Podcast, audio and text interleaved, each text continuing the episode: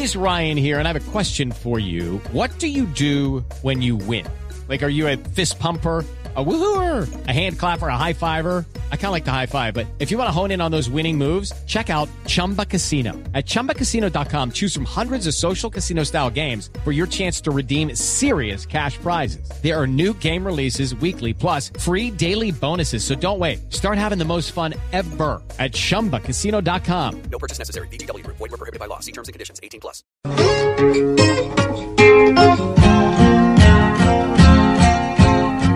Desde este momento, Colombia está al aire.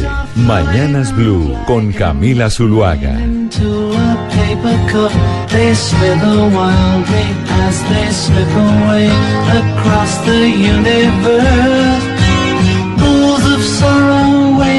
joy are drifting through my opened mind, possessing and caressing me.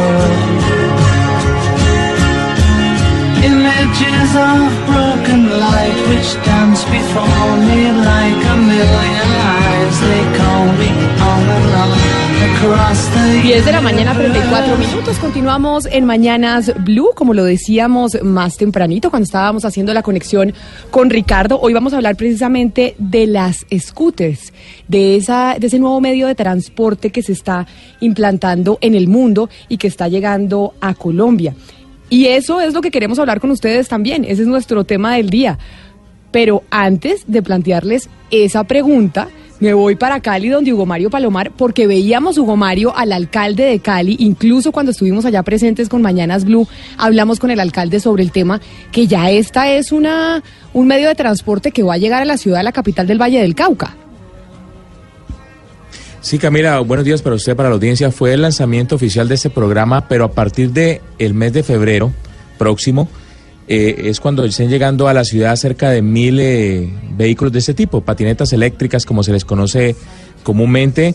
Se van a articular además, Camila, aquí en Cali el sistema de transporte masivo. Y primero se va a hacer un plan piloto en la zona universitaria, en el sur de la ciudad, para que los estudiantes especialmente utilicen estos vehículos para llegar a sus centros de estudio utilizando por supuesto la cicloinfraestructura que existe en Cali. Hay muchas dudas porque sobre todo los, los ciclistas aseguran que les van a quitar espacio estas patinetas eléctricas. Esperemos a ver qué pasa. Serán mil las que llegarán en febrero próximo a la ciudad de Cali, Camila. Es que esa, eso que usted acaba de decir de las bicicletas, más adelante vamos a hablar que esa es una de las peleas que existe, de las bicicletas con eh, las patinetas eléctricas o incluso de las mismas aplicaciones de bicicletas en el mundo, aquí en Colombia no llegaron, aplicaciones de bicicletas en el mundo con peleando con las aplicaciones de patinetas eléctricas en otras partes del planeta. Pero mire, ¿sabe quién eh, ya las ha probado, Hugo Mario? ¿Sabe quién vive en una ciudad que tiene esas aplicaciones ya funcionando? Pues Jaime Moreno, nuestro corresponsal en Washington. Jaime, usted que vive en una ciudad en donde funcionan ya hace, hace, algún, eh, hace algún tiempito, eh, nos podría contar cómo funcionan en Washington y si usted se ha, si usted se ha montado en esas, en esas scooters, porque precisamente en la capital de los Estados Unidos es una de, la- eh, es una de las ciudades en donde ya funcionan perfectamente y la gente las utiliza. Pombo, ¿usted se ha montado alguna vez en este tipo de, de aparato y las ha utilizado? ¿Ha utilizado la aplicación? ¿La tiene en su celular? Hola, muy buenos días Camila. Eh, yo sí me he montado porque un cliente mío llegó una vez a mi oficina en una scooter, un cliente muy elegante, español, y estaba orgullosísimo.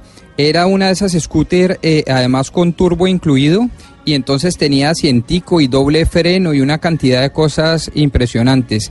Eh, la verdad yo no he bajado el aplicativo y yo no uso eh, el aplicativo, yo prefiero o caminar o el taxicito amarillo. Usted porque no se atreve a, a experimentar con otras cosas, pero puede probarlas. Pero mire, hablemos con Jaime, que Jaime en Washington, Pombo, las ha probado.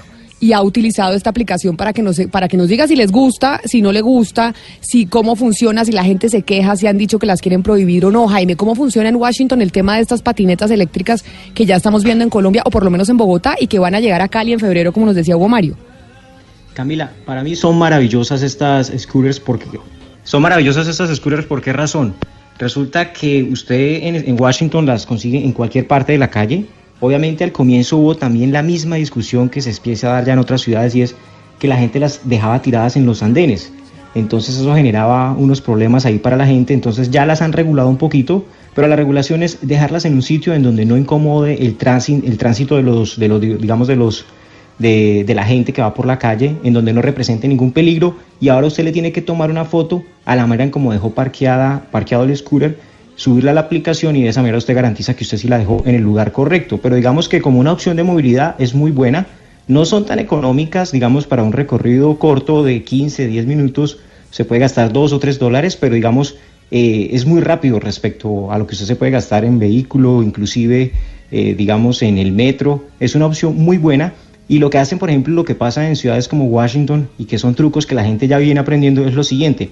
La aplicación le dice el sitio en donde, en donde usted la puede ir a recoger. Entonces mucha gente llega y las parquea detrás de los edificios para que nadie las encuentre. Entonces, por ejemplo, usted se va en la mañana a trabajar, la deja atrás del edificio y entonces en la noche usted sale como si nada y vuelve y encuentra ahí el scooter. Esa no es, eso no es lo ideal, pero son mañas que la gente ha venido cogiendo. Entonces usted llega a buscar la, el, el, dispositivo y no lo encuentre resulta que es que está encerrado. Y mucha gente lo está haciendo de esa manera para tener la opción de devolverse acaso otra vez en la patineta porque realmente tienen una demanda muy alta y es difícil conseguirlas. Y si las consigue ya es porque probablemente están sin batería y no han pasado a recogerlas. Pero como una opción es bien interesante. Una recomendación, no A sé ver. qué modelos estén llegando a, digamos, a las ciudades en Colombia.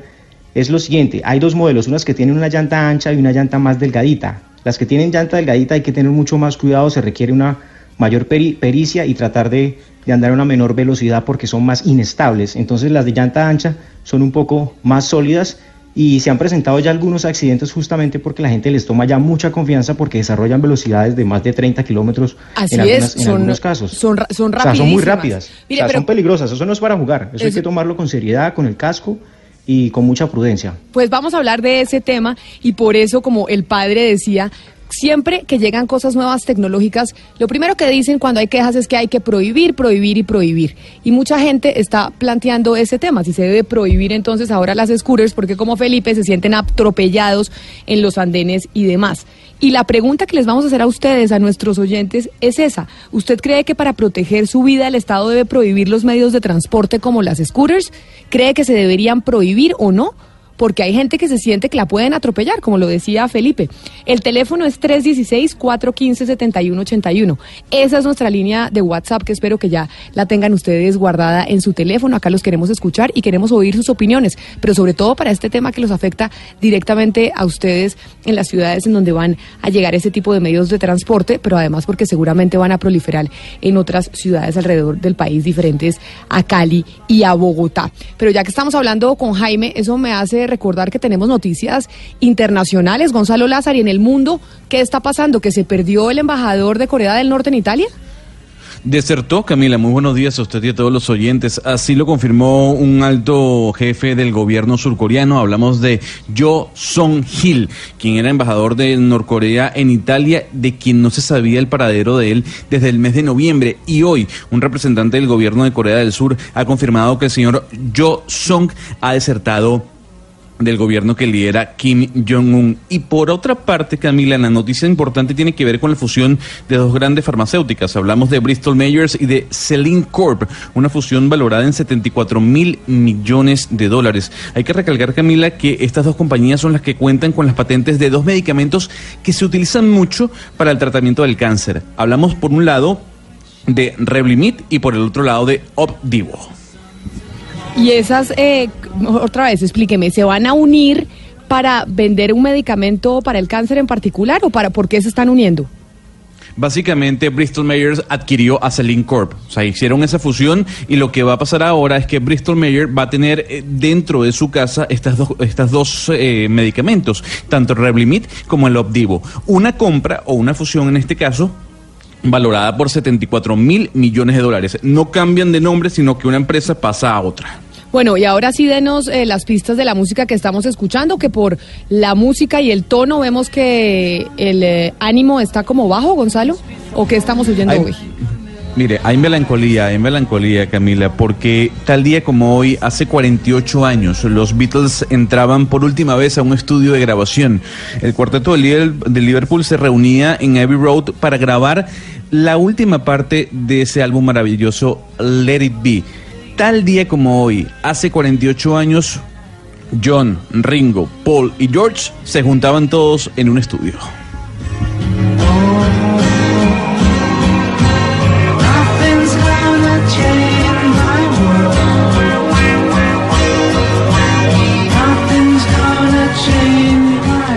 Y entonces, Ana Cristina, usted que está en tierra de los Beatles y está en tierra en donde hay ya varias ciudades que tienen scooters, creo, o por lo menos patinetas eléctricas, ¿cómo ha visto ese medio de transporte o distintos medios de transporte que ha traído la tecnología en ese periplo suyo por Europa?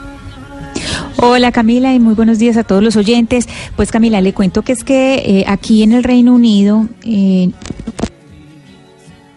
Algo tiene, algo le pasó. Ahí la oí que el, cable se le, se le dañó a Ana Cristina. Ahí tenemos problemas técnicos, vamos a ver cómo, se los mejoramos, porque teníamos buena la comunicación, pero vi que hay un cable que, se dañó. Pero, Oscar, en Barranquilla, ¿estas scooters han eh, llegado, estas patinetas eléctricas? ¿Se habla de algún plan para que lleguen estas aplicaciones o allá en la costa caribe todavía ni se menciona?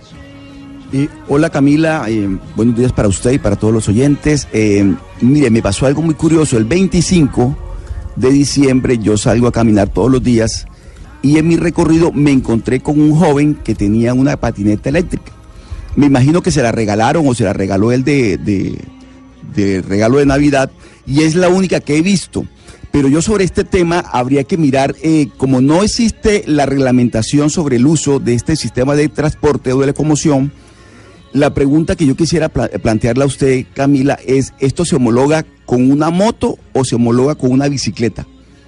No lo sé, a- no lo sé. Es que creo que creo que la que la legislación todavía no ha definido eso y no se sabe con qué se homologa o yo no Pero es que tendría la existe, respuesta. ¿verdad? Pero es que no existe la legislación, digo, por eso es que hay que homologarlo con algún sistema de transporte. Entonces uno lo puede homologar o con una moto, porque tiene motor, o con una bicicleta, no tengo ni idea. Digo, estoy especulando un poquito con el tema porque me imagino que eso hace parte o va a ser parte del debate del, del tema, porque su uso, pues obviamente que va a terminar por, por masificarse de alguna manera en Colombia, como ya está ocurriendo en Bogotá y en otras ciudades, como dijo usted en Cali y Hugo Mario. De tal manera que en Barranquilla me encontré con uno el 25 y no más. Eh, hablé con el doctor Izaza, que es el secretario de movilidad, y me dice pues que están pendientes de, de ver cómo se reglamenta el uso o el abuso, como diría también nuestro amigo eh, lo- eh, em, Felipe Zuleta, eh, el abuso también de, la, de estas patinetas eléctricas. Creo que ya Ana Cristina solucionó, ya estamos bien eh, de tecnológicamente, como dicen los, los niños Sí. chiquitos, en la parte Sí, técnica, Ana. Cristina. ¿Qué le pasó? Sí, sí, sí, ya es- no, ya estamos bien. No, me caí de la patineta. Eso fue lo que pasó, una caída de la patineta chiquita. Camila, no, es muy interesante lo que ha pasado aquí en la Gran Bretaña y se conecta exactamente con lo que está diciendo Oscar y es por lo siguiente. Aquí lo que hicieron, y lo hicieron desde el año 2000, miren hace cuánto tiempo existe eso, eh, y fue un caso que llegó a, los- a las altas cortes, y es que le dieron eh, a este tipo de scooter eh, el mismo estatus que los vehículos eh, motorizados. ¿Cómo lo hicieron? Dijeron, bueno, pueden circular, pero quien lo haga necesita, uno, licencia para conducir y dos, asegurar el vehículo. Y por supuesto, ninguna compañía les quería asegurar el vehículo. ¿Y por qué no se lo querían asegurar? Primero, porque no tiene sistema de freno seguro. Segundo, porque no tienen sistema de iluminación seguro. Tercero, porque no tienen timón, no tienen un timón que asegure el, el- el curso, el curso del vehículo. No tienen medidor de velocidad, no tienen retrovisores, pero sí pueden alcanzar velocidades superiores a 20 kilómetros por hora. Y por eso, sin prohibirlo, pusieron una legislación tan complicada que no se puede usar. Además, no se puede usar, no se puede usar ni en, eh, espacios peatonales, eso sí es prohibido, es prohibido Sí. en espacios peatonales, es prohibido en ciclorrutas y es prohibido en rutas para caballistas. Ana Cristina y todos los miembros de la mesa de trabajo, yo les voy a poner un género musical, les voy a cambiar de música, les voy a quitar a los Beatles, aunque yo sé que a todos nos fascina, y les voy a poner la siguiente canción y ya les voy a decir por qué. Estamos rompiendo, no estamos rompiendo, muchachos. Y si el pueblo pide, chipápenme. El pueblo pide. Y si el pueblo pide, no se lo va a negar. Y de los Beatles nos fuimos al reggaetón. Sé que muchos de la mesa que me han criticado porque a mí me fascina el reggaetón, me van a matar en este momento, pero lo tenía que hacer porque en su cuenta en Twitter, J Balvin, el reggaetonero más importante de Colombia y que está revolucionando el mundo de la música a nivel internacional, puso en su cuenta en Twitter, Coachella, tanto que lo soñé y ya estamos en este 2019. J Balvin, bienvenido a Mañanas Blue y felicitaciones por hacer parte de Coachella y cumplir el primer sueño empezando este año. Muchas gracias, muchas gracias, la verdad. Feliz año ante todo y súper agradecido, muy, muy feliz. Y nada, no hay que pedir perdón por el reggaetón. Todo bien, tranquila. No, no, no, lo que pasa es que aquí usted no sabe, mi mis compañeros de la mesa de trabajo me, me echan unas pullas todo el tiempo porque a mí me fascina el reggaetón, pero ya sabe que los críticos musicales que son expertos, siempre a los que nos gusta el reggaetón nos regañan un poquito, ¿no le ha pasado? No, para nada, no me pasa. No me diga J Balvin que no lo que no critican el reggaetón y no le pasa con los puros musicales, con los puristas de la música que dicen que el reggaetón no es música, sino que otro tipo de música es la que realmente deberíamos estar escuchando. No, ya no me pasa, la verdad que no, ¿sabes? Mis amigos son grandes músicos y todos apoyan lo que está pasando. Cuéntenos un poquito cómo fue que le avisaron que iba para Coachella. Bueno, no, una, una llamada, ¿sabes? Yo creo que fue muy bonito porque el año pasado fuimos el primer latino en la historia en cantar eh, en, en Coachella eh, junto a Beyoncé y ahí fue que ya vieron la respuesta del público y, y decidieron llamarnos para estar este año en la, en la tarima principal con el show. Jay, eh, también junto a usted va a estar Bad Bunny, pero en otro, en otro fin de semana. Para usted, ¿tardó mucho el reggaetón en entrar en el Coachella?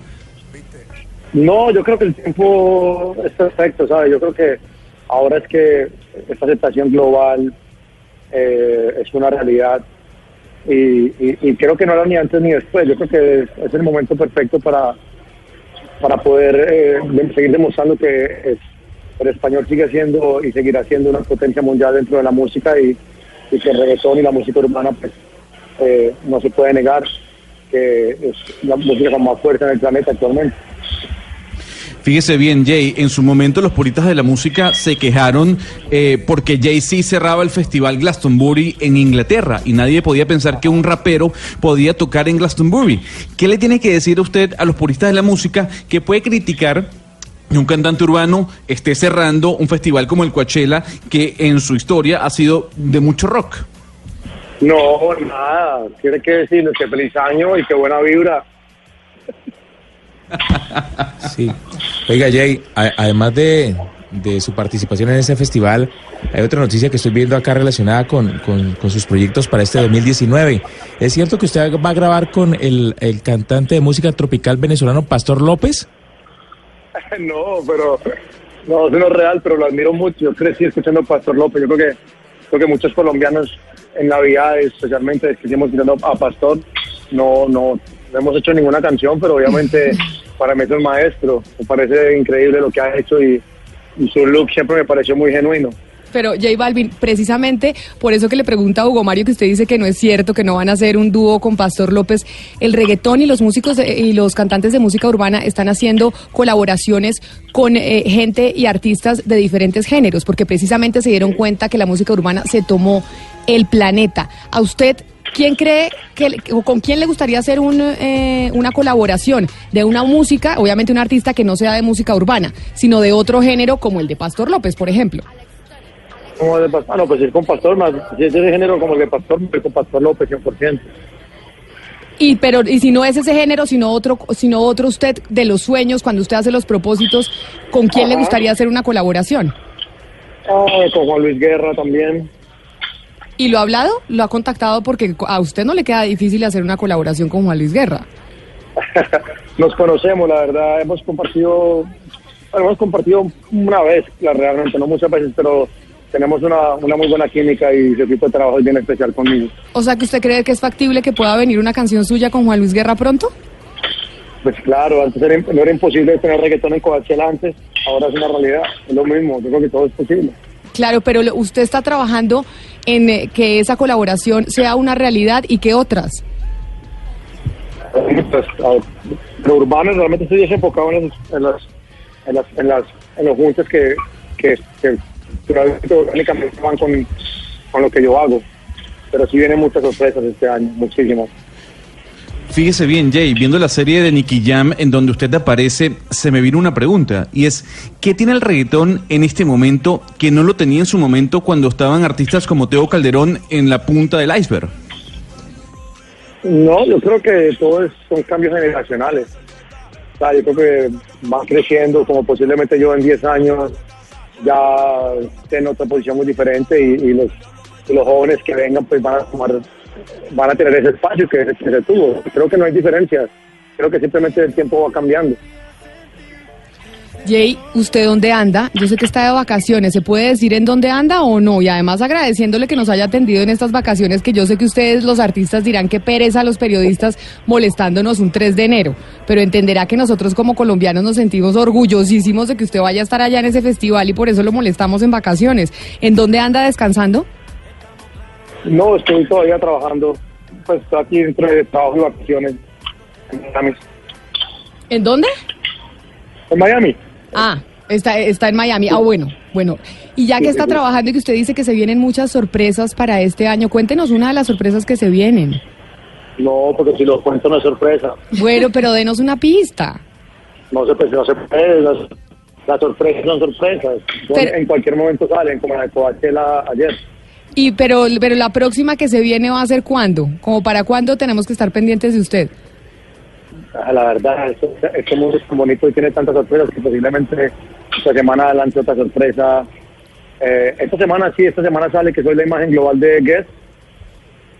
No Y- le puedo creer, pero entonces sí nos la dio, ¿sí ve? No, no, pero, pero esto no es sorpresa, esto ya está hablado. Ajá. Eh, y está la colección completa para en todo el planeta.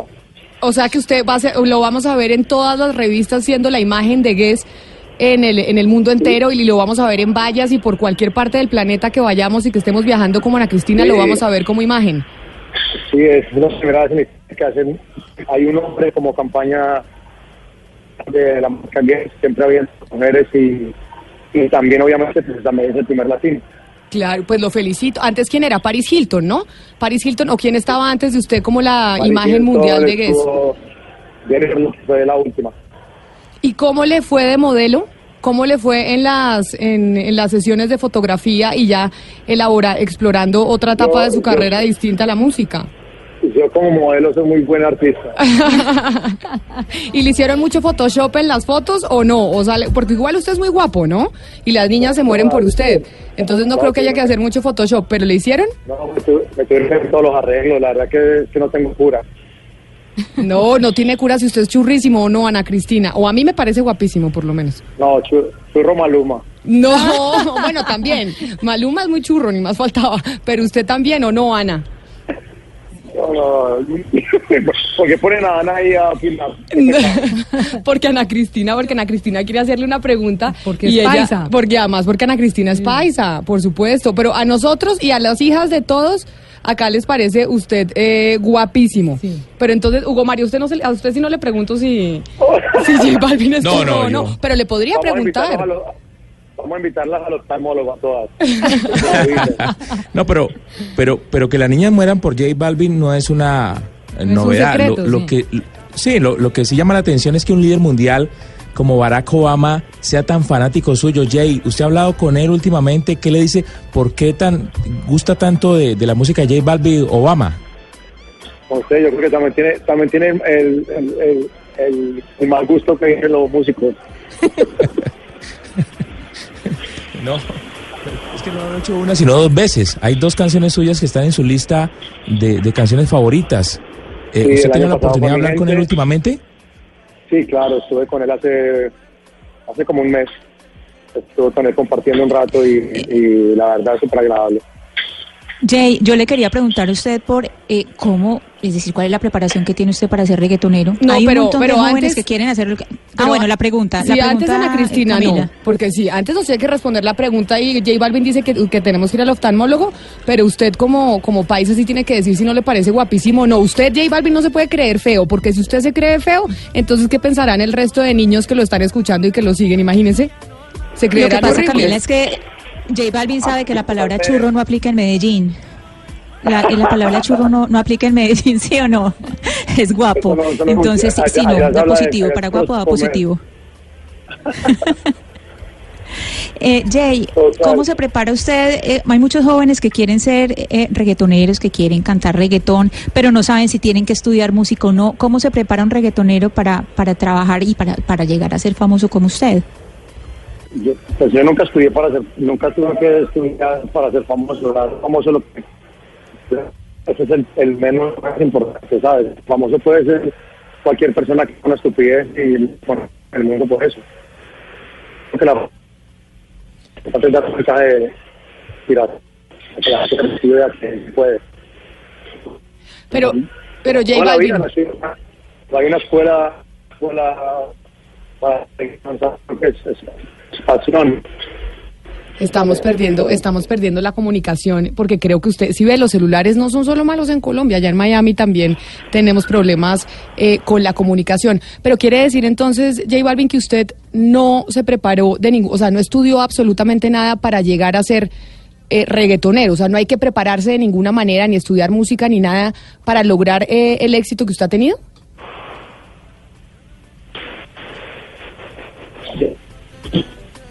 No, definitivamente no. Vamos a ver si logramos recuperar eh, la comunicación para decirle eso a los, a los niños, Ana Cristina, porque si es verdad, usted que tiene hijos, muchos adolescentes ven a J Balvin, ven a, Ma- ven a Maluma y saben y quieren ser como ellos. A ver si retomamos la comunicación. ¿Me escucha? Jay. No, es que sí ve, los celulares, los celulares Sí. nunca serán como la línea fija todavía. Todavía Sí, no parece que no nos está oyendo. Todavía no tenemos la tecnología como, como de la línea fija, pero eso, Ana Cristina, sí muchos jóvenes quieren ser eh, reggaetoneros hoy en día y quieren emular a Maluma y quieren emular a J Balvin, pero sobre todo en Medellín, en Medellín, en donde tenemos la meca del reggaetón en Colombia. Claro, y hay muchos jóvenes que no saben es si, si hay que estudiar música primero o no. Y precisamente, pues él ahorita, J Balvin ahorita estaba diciendo que tiene muchos amigos músicos que no critican eh, su música. Entonces hay que mirar, y yo conozco muchos eh, músicos jóvenes que les encanta el reggaetón y son músicos de academia, es decir, eh, cantan en coros y, y les encanta el, el reggaetón. Pero otra pregunta muy distinta es si sí tienen que tener ese tipo de formación académica, eh, no sé, le- desde leer una partitura para poder eh, hacer música como el reggaetón. No, pero además J Balvin ha revolucionado también el mundo de la música y a él lo respetan mucho. Vamos a ver si, si pudimos eh, tener comunicación nuevamente. Jay, ¿nos escucha? Ahí yo, lo- yo oigo que está como en una moto o en un carro. Jay, Jay, ¿usted nos está escuchando? Creo que no, creo que no. Pero además, Ana Cristina, porque, y, y Gonzalo, además que es el conocedor de música de esta mesa de trabajo, J Balvin sí ha hecho un trabajo distinto al resto de reggaetoneros, ¿o no? Uno cuando oye a J Ba- J Balvin sí ve que ha revolucionado el reggaetón y se salió de los esquemas tradicionales que hemos oído de otros músicos de ese género Sí, eh, musical. No, sin duda alguna, Camila. Yo creo que J Balvin es el mayor representante que hay hoy en día en el género urbano. A mí en lo particular no me gusta el género, pero hay que destacar que respeto la música y que respeto la carrera, la carrera de J Balvin. Y yo le comentaba, Jay-Z hizo lo mismo hace algunos años, pero en el, en el Festival Glastonbury, que es el más importante de Inglaterra, cerró el festival. Algo nunca visto, que un rapero cerrara un festival tan importante como el Glastonbury. Y ahora lo vemos con J Balvin, y no solo J Balvin, también va a estar Bad Bunny, pero otro fin de semana. Qué maravilla. O sea, hasta- nunca había habido un reggaetonero cerrando Coachella. Esta es la primera vez que lo vemos.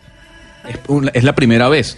Y, Qué y maravilla. eso, eso, y eso da a entender, Camila, discúlpeme usted, la importancia que está teniendo Ah. la música urbana en el mundo. Para que, Ahora, después, la- para que después no me diga que soy yo a la que le gusta el reggaetón y que el reggaetón no se ha tomado del planeta entero. Si una vez escuché a J Balvin en un podcast de The Economist, imagínese, de The Economist estaba J Balvin contando cómo el reggaetón había revolucionado el planeta. Pero creo que lo tenemos nuevamente en la línea, a ver si tenemos más éxito, éxito con la comunicación. Jay, ¿nos escucha? Hola, sí, claro. Ay, es que sí ve, sí ve que los celulares, nosotros en Colombia nos quejamos todo el tiempo de los celulares, pero en Miami no están muy bien las comunicaciones que digamos tampoco, porque lo estábamos perdiendo ahorita cuando estábamos hablando con usted. Ok, ok. Y mi compañera Ana Cristina le estaba preguntando, porque obviamente ella tiene hijos, y en Medellín y en Colombia, pues son muchos adolescentes los que quieren ser como ustedes, y se preguntan qué hay que hacer, hay que estudiar música para hacer, para hacer reggaetón, o cuál es la preparación que tiene que, tener una persona para poder lograr hacer música urbana. Yo creo que para estudiar, estudiar- cada quien tiene su arte. Están los productores que tienen que estudiar música, está el artista que tiene que aprender a tener una buena expresión y a saber escribir. Creo que es como una pasión que cada quien tiene. Yo toco guitarra por, porque me gusta, pero no porque la utilice para producir mi música. Eh, yo creo que hoy día es más importante, yo creo que prefiero más estudiar cómo ser mejor persona. J Balvin, buenos días. Primero, pues, eh, felicidades. Quiero decirle que soy una gran admiradora suya. Ella está temblando. O sea, Sí, literal. temblando. Porque además J Balvin quiero decirle que Silvia Charri la que le está preguntando es la editora de fiscalía, ¿no? O sea, Sí, ella cubre todo el tiempo judicial. escándalos de corrupción y demás. Y, Y mientras está... cubre eso, escucha a J Balvin. Sí, exacto. Y Esa está- es la clave del éxito en el periodismo judicial. y está temblando preguntándole. Y ella dijo, me salgo de la fiscalía y me voy a preguntarle a J Balvin. Sí, hago una pausa activa. Y simplemente quería que, que nos respondiera J Balvin cuál cree que es el éxito de su carrera musical. Em, si son sus letras, si es el ritmo, si es su carisma. Porque en los videos que usted hace sí se percibe una diferencia al resto, digamos como enfocado en la inclusión, que va en contra de los estereotipos. ¿Cuál es? Yo creo que es la sumatoria de, de varias cosas, ¿sabes? Yo creo que el sonido, las letras, pero creo que lo que más busco yo es que la gente se conecte con, con la vibra positiva que yo quiero llevar por el mundo, ¿sabes? Un mundo lleno de, de, de tanta cosa que pasa y tú que trabajas en esto, pues te das cuenta lo turbio que a veces son las situaciones, yo creo que hay que dar mucha luz y mucha alegría y eso es lo que damos nosotros, que la gente se conecte con una vibra positiva. Usted acaba de decir, y cuando dice de vibra positiva que usted quiere estudiar es cómo ser mejor persona. ¿Y qué hace usted para eso? Porque ¿qué hace uno para, para estudiar cómo ser mejor persona? O usted, eh, además de hacer música y de ser incluyente y de transmitir buena vibra, ¿tiene algún eh, tipo de terapia? No sé, va a un coach o es religioso. ¿Qué hace para ser mejor persona? No, no soy religioso, pero sí, trato de estar rodeado de las personas que admiro, porque yo creo que la mejor manera de aprender es estando al lado de los que ya saben. Y- y siempre ando con gente mucho más adulta que yo, que me enseñan, que me evitan aprender con dolor muchas cosas y leo mucho, medito mucho. Trato siempre como de estar en una búsqueda muy diferente a la que normalmente la gente tiene como estereotipo a los artistas urbanos. Pero, pero, ¿qué, pero medita, ¿qué hace? Porque es verdad que uh, los artistas urba- urbanos uno los tiene estereotipados con que pues siempre salen con mujeres eh, que no tienen ropa en los videos, que están con carros lujosísimos. Es decir, si hay un estereotipo del artista de reggaetón, pero cuando usted dice yo rompo esos estereotipos, ¿es qué tipo de cosas hace? Yo creo que al haber crecido en Colombia, yo creo que la vida funciona al revés y, yo al, al- al venir de Medellín, yo creo que manejo un encuentro muy diferente que es el bajo perfil en todo sentido, ¿sabes? Como que, que gano yo mostrando o diciendo, tengo esto, tengo aquello, cuando realmente lo que tengo es que motivar a la gente a, a que se inspire, a que hagan sus sueños, ¿sabes? Por eso como que ando en otra vibra muy diferente. Yo pues la verdad crecí, yo- saben que soy el más joven de la mesa y he dicho acá varias veces que J Balvin iba a mi colegio a los bazares a cantar reggaetón. Y verlo hoy donde está me impresiona demasiado. O sea, en los colegios de Medellín siempre estaba cantando. De hecho, con Final y Chaco, que no sé si aquí alguien los conoce, y yo quería preguntarle por ese tema. O sea, Final y Chaco, gente con la que arrancó, que hace tiempo, digamos, no, no suenan tanto. Usted ahora que, digamos, está en, en la cumbre del reggaetón mundial, como, ¿sigue en contacto con los que empezó? ¿cómo los ve ahora? Ellos, digamos, eh, le piden consejos, se han ido retirando los que, los que arrancaron con usted. Bueno, ya todos se retiraron. ¿Verdad? O sea, Final está como productor y Saco, Saco, bueno, creo que Saco sigue como solista, pero el grupo se acabó y, y sí me he visto con ellos. Hace poco que tuve un concierto en Medellín, tuve la oportunidad de compartir con ellos, invitarlos a la tarima. ¿Y por qué cree que usted sí siguió, digamos, en, en esa carrera? ¿Qué lo logró mantener a usted mientras que los demás como que se iban haciendo a un lado y a poco? Yo creo que cuando uno, cuando uno no tiene plan B, la única manera es hacer el plan A. Este es un buen mensaje, ¿no? Que su plan A es el plan A y sus sueños son, son sus sueños. Pero ¿sabe qué, Pablo? Ya que usted le pregunta sobre la colaboración con artistas colombianos, yo tuve la oportunidad de verlo en el Madison, no, lo vi en Nueva York. A, a J Balvin en el último concierto que tuvo en Nueva York y sí invita, porque usted está invitando a los reggaetoneros eh, colombianos y a reggaetoneros del mundo, mucho. los impulsa y los lleva a cantar con usted en los conciertos. ¿Eso lo hace solo, lo hizo solo en Nueva York o lo está haciendo en todos los conciertos de su gira? No, en todos los conciertos donde, donde mis colegas tengan el espacio, siempre lo tendrán abierto. Siempre quise tener la oportunidad que algún artista en uno de sus mejores momentos me invitara a Tarima, nunca pasó, así que, bueno, habrá que aplicarlo yo.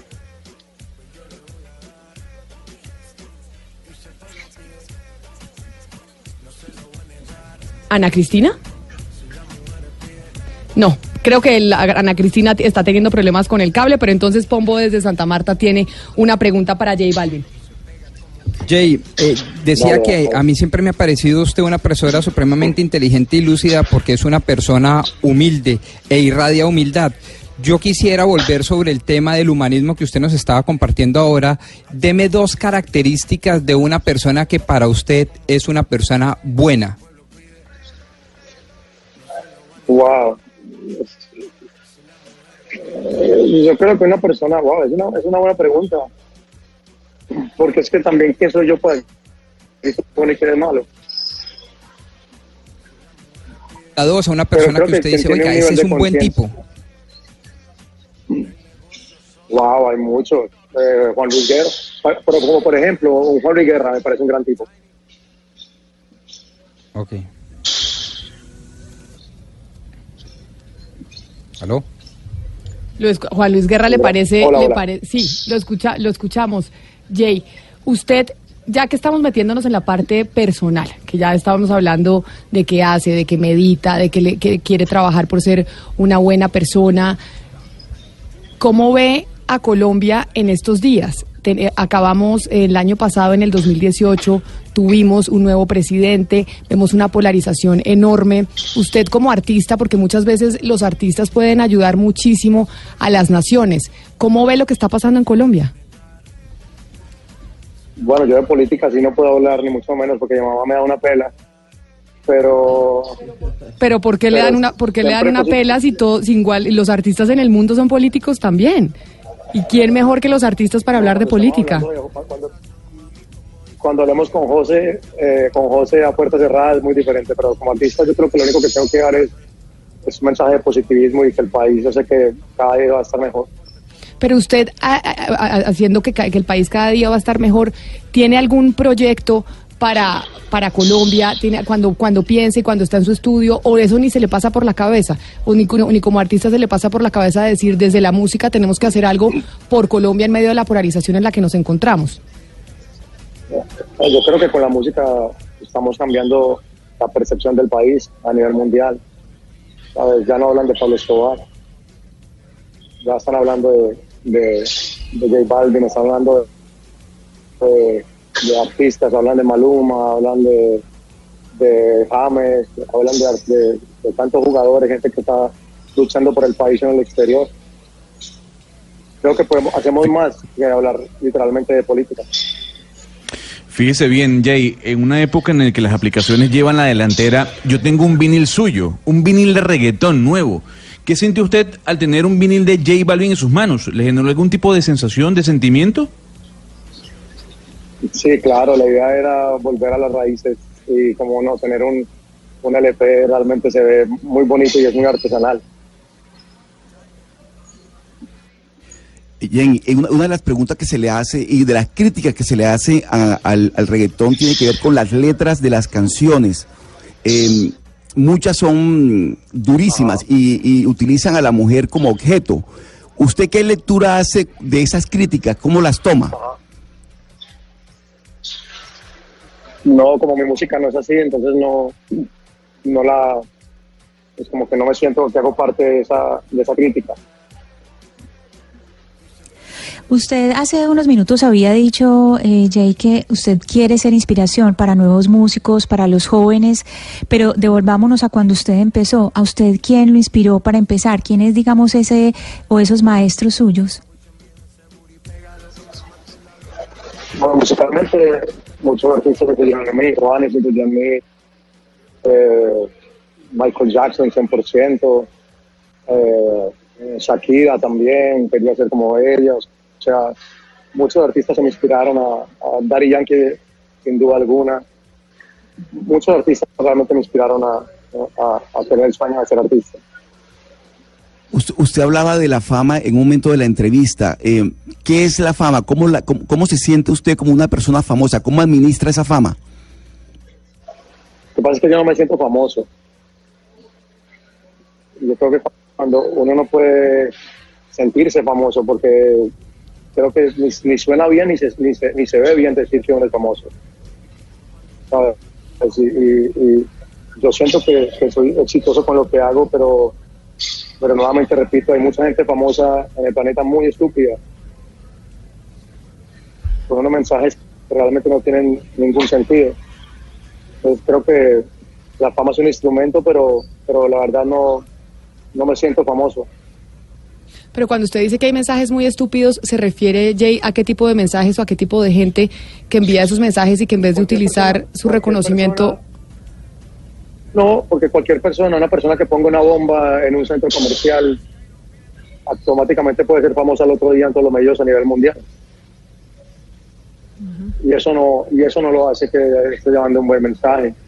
Es reconocido por estúpido y por animal, pero no por realmente dar un mensaje de motivación o inspiración al mundo. Por eso la fama me parece que es un arma de doble filo, porque famoso puede ser cualquiera, exitoso creo que muy pocos. Sí, eso es verdad. Y usted que mencionaba ahorita otros artistas eh, muy importantes con los que, digamos, ya ha hecho colaboraciones, porque antes, antes J Balvin quería hacer colaboraciones con ellos, ahora es al revés. ¿Con quién tiene, digamos, usted algo pendiente, le gustaría hacer en 2019? Alguien importante así, pero no necesariamente dentro del reggaetón, sino por fuera, porque usted contaba también en sus inicios, usted cuando estaba más pequeño escuchaba era rock y otro tipo de música. Sí, claro, siempre he sido fanático del rock. Bruno, Bruno Mars es algo que, una misión que tengo este año de hacer una canción con Bruno Mars, con The Weeknd, con Rihanna. Bueno, pero si ve que hay poco a No, poco nos, eh, nos fue contando las, Las sorpresas. Tocaba era preguntarle otra vez la misma pregunta para que no nos sorpresas, dijera. esos son, esos Son son deseos. sueños, los- los- esos son sueños, Sí. los- las sorpresas ya están hechas. Ah, ¿las sorpresas ya están hechas? O sea, quiere decir que usted ya las Claro tiene que sí. listas. A a eso- nadie puede dar una sorpresa si no la tiene ya lista. Falta lanzarla. Pero a mí, me- a mí que me parece que esa de Bruno Mars puede ser una sorpresa que ya está lista, pero que se le salió por la pregunta de Pablo, que le repetimos lo de las colaboraciones. No, Y si no lo ha hecho, lo va a hacer. Eso, eso es un sueño, no lo hubiera Sí. dicho. Exacto, eso sí es un sueño y los sueños son un proceso de la realidad. Jay, ya lo vamos a despedir porque sé que usted está eh, trabajando y está eh, descansando en Miami, está en este 3 de enero atendiéndonos y le agradecemos enormemente. ¿Cómo está el ánimo? Porque usted algunas veces eh, en entrevistas públicamente dijo que a veces tenía problemas eh, de ánimo. ¿Su ánimo cómo está empezando este 2019? ¿Cómo está el corazón, la energía, la vibra y demás? ¿De qué me dicho de ánimo? Yo siempre ando de ánimo activo. Usted siempre, lo- no le escuché bien, ¿siempre anda de ánimo qué? Súper bien, feliz, agradecido. ¿Quién ha dicho eso? Que ando de ánimo. Que me- eso es una entrevista que no es real. Le pregunto es cómo anda usted de ánimo. Yo feliz, agradecido. Tranquilo, meditabundo, meditativo. Y del corazón, ¿cómo está? Que el amor siempre es muy importante para estar para estar siempre mejor y de mejor ánimo, creo yo, ¿no? Eso sí es una opinión muy personal. El corazón está a 123 pulsaciones cuando estoy trotando a 60. o sea, ¿qué quiere decir que también está trotando usted? Además de meditar, ¿está, está corriendo? Yo vivo amando a todo el mundo, eso es lo mío, a- a- amar a, a las personas que me rodean. Y nosotros lo queremos mucho y nos sentimos muy felices de que vaya a poder estar en Coachella, que vaya a hacer historia desde el género urbano, que además sea un colombiano de Medellín. Y pues gracias por atendernos esta mañana aquí en Mañanas Blue, hoy 3 de enero, en donde mucha gente está de vacaciones, pero que además seguramente está escuchando su música. ¿Usted ha tenido algunas mediciones sobre si en esta época del año, cuando la gente está descansando, tal vez en las aplicaciones digitales es donde más se escucha su música o no? Eh, bueno, sigue creciendo, la verdad que sigue creciendo todos los días. Y es, es un efecto muy bonito lo que está pasando con el género. Jay, muchísimas gracias por haber estado con nosotros hoy en Mañanas Blue. Que siga trabajando y que siga descansando en vacaciones y estaremos pendientes de verlo en Coachella y de las nuevas sorpresas, a ver si no es cierto que va a tener algo con Bruno Mars, que yo creo que sí. Vale. Muchas gracias. Un abrazo y además lo vemos también en las... Feliz año. eh, feliz año, un, un feliz 2019. Y lo vemos en los avisos de Gracias, Guess gracias. también, que seguramente Claro se va a ver sí. muy guapo.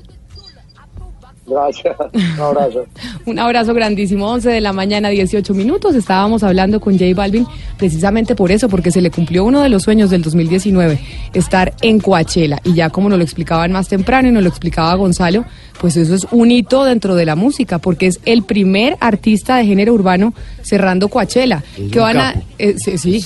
J Balvin es una eminencia. Yo, yo de verdad no dejo de sorprenderme porque me acuerdo cuando estaba empezando, iba a los barrios en, en- en Medellín, en Antioquia, diferentes municipios, y había tres personas escuchando las canciones de él. Y mire esto ahora, Coachella. Coachella, exactamente. Gonzalo, entonces, eh, ¿cómo vemos ahí la música y el reggaetón marcando tendencias y rompiendo esquemas en el planeta? No, sin duda alguna, Camila, sin duda alguna. Habrá que ver si toman en cuenta a J Balvin o a Daddy Yankee o alguno de estos artistas o exponentes del reggaetón para el Lollapalooza. Ya este año no será, será para el año que viene porque este año ya Y es más publicaron el cartel importante, o el- es, más importante Lollapalooza que Coachella. Yo es que de eso de los de los festivales no tengo ni idea, pero es más importante Lollapalooza que Coachella o qué? están a la par. Hay tres grandes festivales de música. Está el Lollapalooza, está el Coachella y está el Glastonbury. Tal vez son los tres festivales más importantes musicales a nivel mundial. Eh, habrá que esperar el año que viene a ver si Coachella en Argentina o en Chile o en Brasil tendrá la presencia de algún cantante del género urbano. Por los momentos, Sudamérica se queda sin ese beneficio que tendrán en los Estados Unidos con el Coachella. Bueno, pues entonces ahí nos sentimos orgullosos, felices como colombianos de saber que J Balvin, un músico extraordinario de género urbano, está estará presente en eh, Coachella por primera vez. Camila, ahora que oigo a Pablo, es como hace unos años decíamos de, de Juanes, es exactamente lo mismo. Una persona que habíamos visto en los bares, que lo veíamos cantar en, en sitios que nos eran súper cercanos y ya es Juanes. No, pero es que incluso, por Es ejemplo... lo, es, es lo mismo que está diciendo Pablo, que lo que está diciendo Pablo es lo que decíamos nosotros, pues los de mi generación hace 15 años, 18 años. Es que incluso acuérdese cómo el presidente Barack Obama habló de J Balvin. Es que acuérdese de este audio. Who doesn't love J Balvin and reggaeton? I was backstage. Fortunately, there were no cameras going when I was jamming. Bueno, ¿quién no ama a J Balvin y quién no ama el reggaetón? Es que hasta Obama le pide fotos. Hasta Obama le No, pide fotos y ama a J Balvin y ama el reggaetón. Aquí mis amigos de la mesa de trabajo no aman mucho el reggaetón, pero a J Balvin Él sí no lo habla de política, pero los políticos sí hablan de él. Exactamente. Pero es no- que yo creo que ese también es parte del éxito de J Balvin, no meterse como digamos en esos terrenos. Mire que es muy prudente cuando se le pregunta por cosas de actualidad, porque así digamos que no Sí. divide. No, pero, pero digamos, de verdad, el tema de las letras de las canciones del reggaetón, sí me parece que es un tema que, digo, no es el caso de J Balvin, pero, pero, pero, pero es una crítica que es válida, pues, o sea, y, entre otras cosas, esa es una de las razones por las cuales a muchas personas como a mí no, me- no me gusta el reggaetón. Es decir, son unas letras terribles. Es que hay gente que no le gusta el reggaetón, pero sí le gusta J Balvin. Es que además, J Balvin... usted, no- usted eh, Pablo, mire, usted escucha una canción, no sé, digo, de cualquier otro, y la mujer es una cosa la- terrible cómo la tratan. Y por eso es tan importante J Balvin dentro del género urbano, porque por eso él Es dice, yo no, yo no acepto esas críticas porque yo no estoy Oscar, inmerso pero- en ese pero tipo de eso, pero, pero no, yo me refiero al género, me refiero al género del reggaetón. Eso que felices los cuatro y no sé qué, son, son espantosas las letras del reggaetón. Y de hecho lo han tratado de Entonces, una de las enfrentar. razones por las cuales uno critica el reggaetón, en el caso mío, es porque las letras, yo no, no puedo soportar una letra de esas, pues, o sea. Sí, lo- y lo han tratado de enfrentar con otros reggaetoneros porque él critica ese tipo de cosas, lo ha hecho, digamos, en redes sociales, las letras, no exactamente con el tema de las mujeres, pero por ejemplo lo de Pablo Escobar, que él decía ahorita, ya no se habla de Pablo Escobar, sino de J Balvin. Pero hay reggaetoneros que todavía se meten con el tema de Pablo Escobar y él Pero, una vez hizo una crítica y, y se enojaron con él algunos. Sí, Anita. Oscar, pero, pero ¿cómo defender el, el reggaetón? ¿Cómo defenderlo y defender al mismo tiempo el vallenato? Porque perdóneme, si hay letras machistas, son los vallenatos. Y yo amo y el yo las vallenato, he pero le digo, yo las he pero la celosa, dígame la letra de la celosa. Pero usted es escuche, por es ejemplo, otras canciones distintas, digamos, a La Celosa, que para mí es una canción eh, espantosa, y se lo dije a, a Sergio Moya Molina, el compositor, y, y- y no tengo ningún problema en decirlo, pero también tengo que decir que el reggaetón tiene unas letras denigrantes de la mujer. ¿Por qué no lo puedo decir? Ah, sí, son horribles. Pero, Pero son- claro, no, no, no, no, sí lo puedes decir, pero son muchos los géneros, no solamente el, tema reggaetón. vallenato, no, yo también lo he criticado. Claro, pero, Obviamente que lo he criticado. pero Oscar, así como, así como el vallenato, hay unos preciosos y otros que son supremamente machistas, como dicen a Cristina. En el caso de J Balvin, es uno de los exponentes del género urbano, quizá el más importante en Colombia y uno de los más importantes del mundo, que no se mete en esas letras. Y por eso él dice, yo no acepto esas críticas, porque yo no estoy en eso y he criticado a esos otros colegas que, que, que hacen ese tipo de letras. Sí, no, estoy, Claro de, estoy acuerdo que las letras son horribles, pero no, pero lo que estoy diciendo es no solamente, escucha- no solamente el reggaetón, hay otros géneros que también tienen unas letras atroces y casi siempre es la mujer está en el centro y el vallenato, por supuesto que hay letras hermosísimas, pues más linda que la creciente, no creo que haya canción más linda que la creciente. No, hay canciones pero- preciosas también, pero hay también Preciosas, igual que lo- claro. lo que tú dices, es cierto. Sí, de acuerdo. No, pero precisamente ahí es cuando se crece una figura como la de J Balvin, es decir, una persona que sin desconocer sus raíces, sin reconocer su, su naturaleza artística como compositor y cantautor urbano, rescata que allí hay una cultura importante, que allí hay conocimiento, que allí hay experiencias y esas experiencias y esas culturas son transmitidas a través del arte, el arte que se refleja en este Pero en el caso a través Rodrigo, del pero reggaetón. en el caso de él, y a mí eso me parece muy ¿O usted me va a decir que las letras de Maluma valen la pena?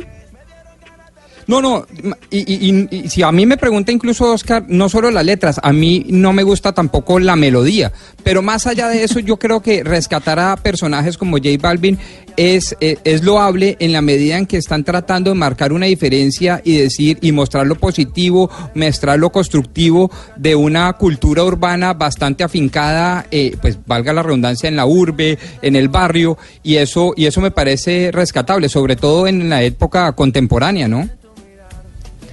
No, así estamos de Bueno, acuerdo. ahí estábamos hablando con J Balvin, que finalmente nos hace sentir muy orgullosos, genera debate el reggaetón, pero creo que, que él fue contundente en sus respuestas al decir, esto no soy yo, yo tengo amigos, grandes amigos músicos, que respetan mi trabajo, que respetan lo que yo hago, así que esas críticas musicales no las acepto y a mí no me tocan, que fue lo primero que le preguntaron y que le preguntamos.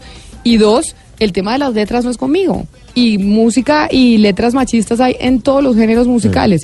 Y como dicen a Cristina, entre esos el, el vallenato que está en nuestro. Gonzalo, una última cosa antes de ir a una pausa.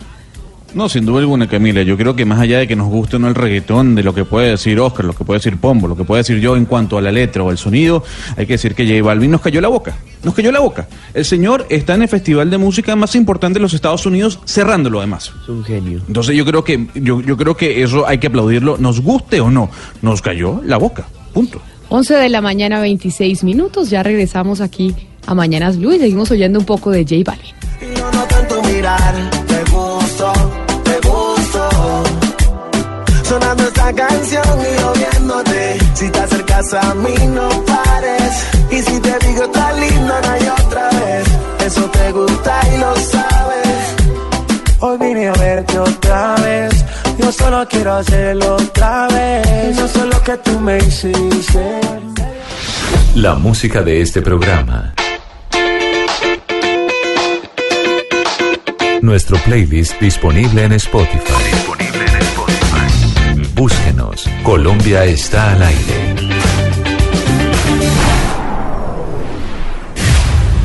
De un punto al otro. De un punto al otro. Voces que recorren el país. Colombia está al aire. Close your eyes and kiss you.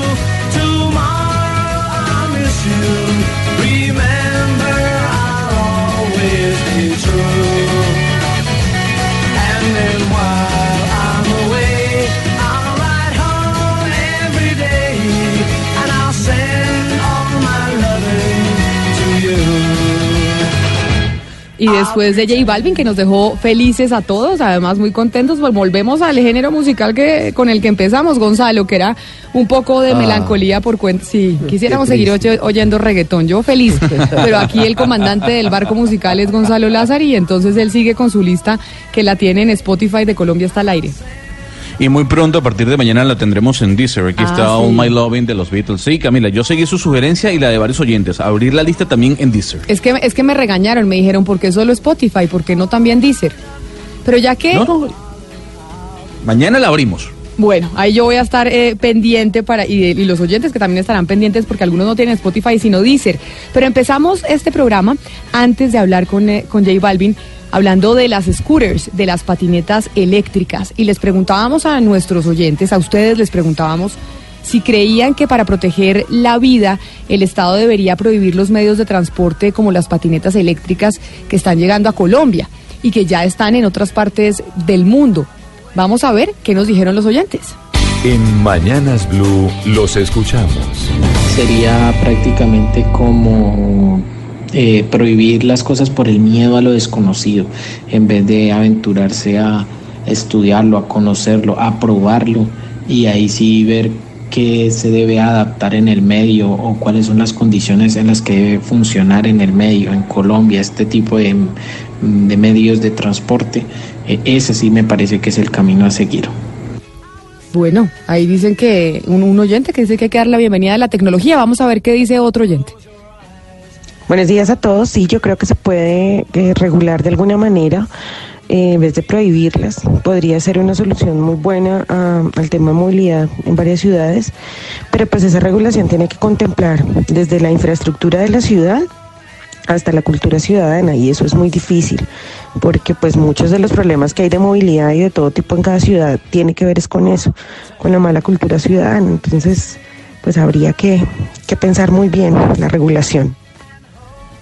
Nos encanta que nos llamen las mujeres y que nos den opiniones tan importantes. Los oyentes a veces parecen invitados que nosotros buscamos para dar opiniones sobre los temas que estamos planteando hoy sobre las patinetas electrónicas. A ver qué dice otro oyente.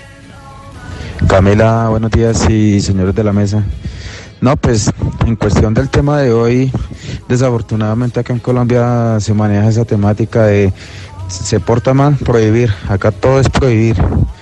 Eh, no, las cosas no deben ser así. Debe haber una concientización, capacitar a la gente, qué sé yo, muchas cosas.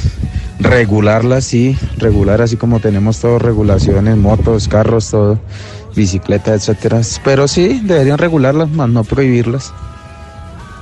Y vamos con un último oyente, precisamente sobre esa pregunta es con el patrocinio suyo, Pombo. Esta pregunta que estamos haciendo el día de hoy es con su patrocinio. Si el Estado debe proteger la vida de las personas para protegerla, ¿se debe prohibir medios de transporte como las patinetas eléctricas? En efecto, ¿no le parece chévere? Eso tiene mi sello ahí. Me, pare- sí, me parece que tiene su sello y me pareció un poco drástica, sí, que si para proteger su vida el Estado debería prohibirlas. No sé si, ¿será que las Pero, patinetas eléctricas pueden eh, afectar la vida de alguna persona?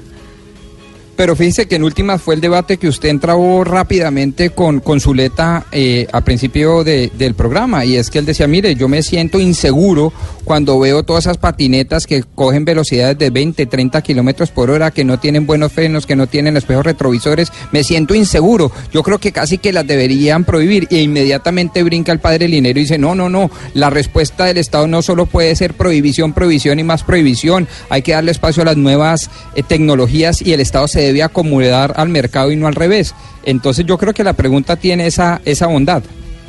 Por, y, la, y la pregunta, les recordamos a los oyentes que nos pueden mandar sus mensajes al 316-415-7181. Es nuestra línea de WhatsApp y ahí nos pueden escuchar. Nos pueden escuchar, no, nos pueden mandar sus mensajes para que los escuchemos, Hugo. No, yo creo, Camila, que, que también es importante plantear si estas patinetas eléctricas se deben utilizar por ejemplo, para el desplazamiento de turistas en zonas específicas de algunas ciudades o para el transporte y el uso diario de los ciudadanos.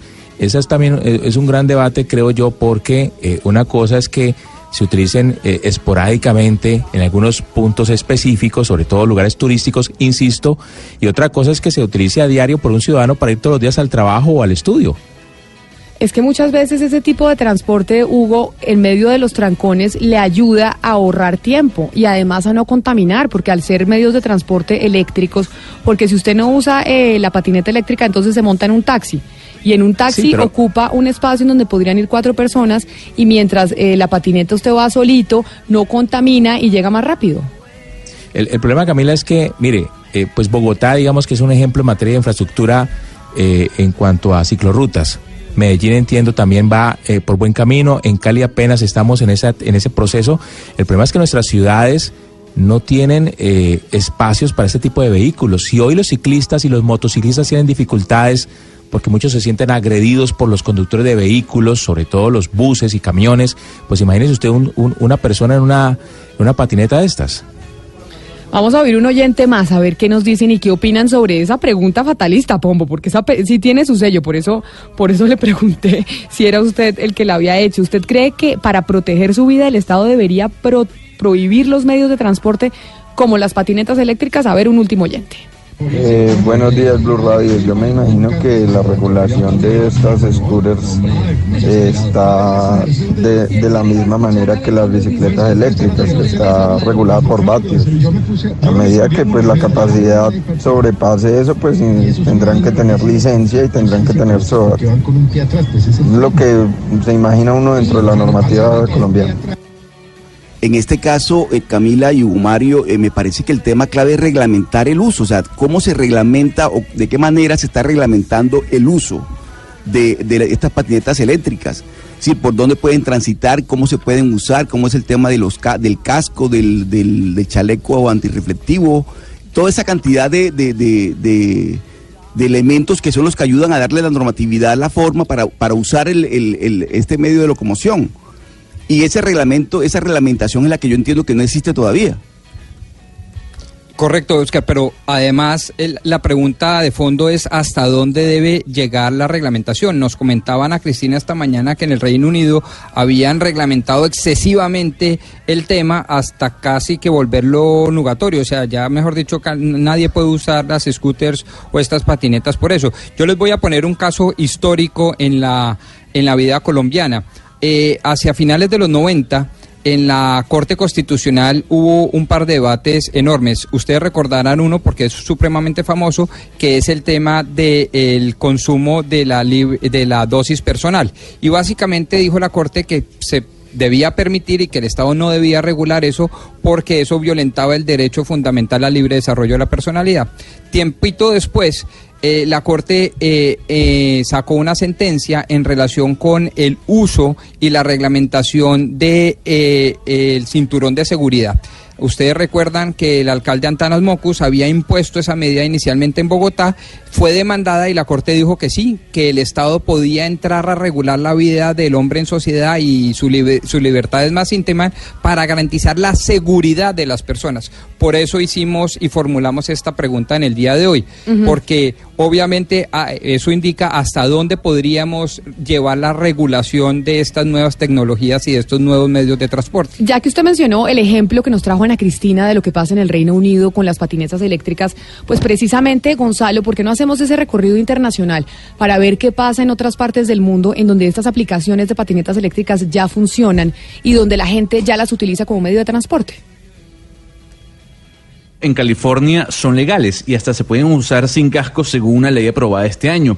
Lo cierto del caso es que eh, hay varias empresas ligadas dentro de este mundo de los de las scooters eléctricas. Bird es la que lidera y además está constituida por un ex ejecutivo de Lyft y de Uber. Lime es otra empresa que también es muy importante dentro del mundo de las scooters eléctricas. Tiene presencia en más de 40 países. La- además, esta última Camila llamada Lime se unió a Uber para lograr un mayor crecimiento, tanto así que en este momento tiene una valoración de más de 1.100 millones de dólares. Vamos a darle un recorrido a distintas ciudades, a ver cómo es el planteamiento de las scooters eléctricas.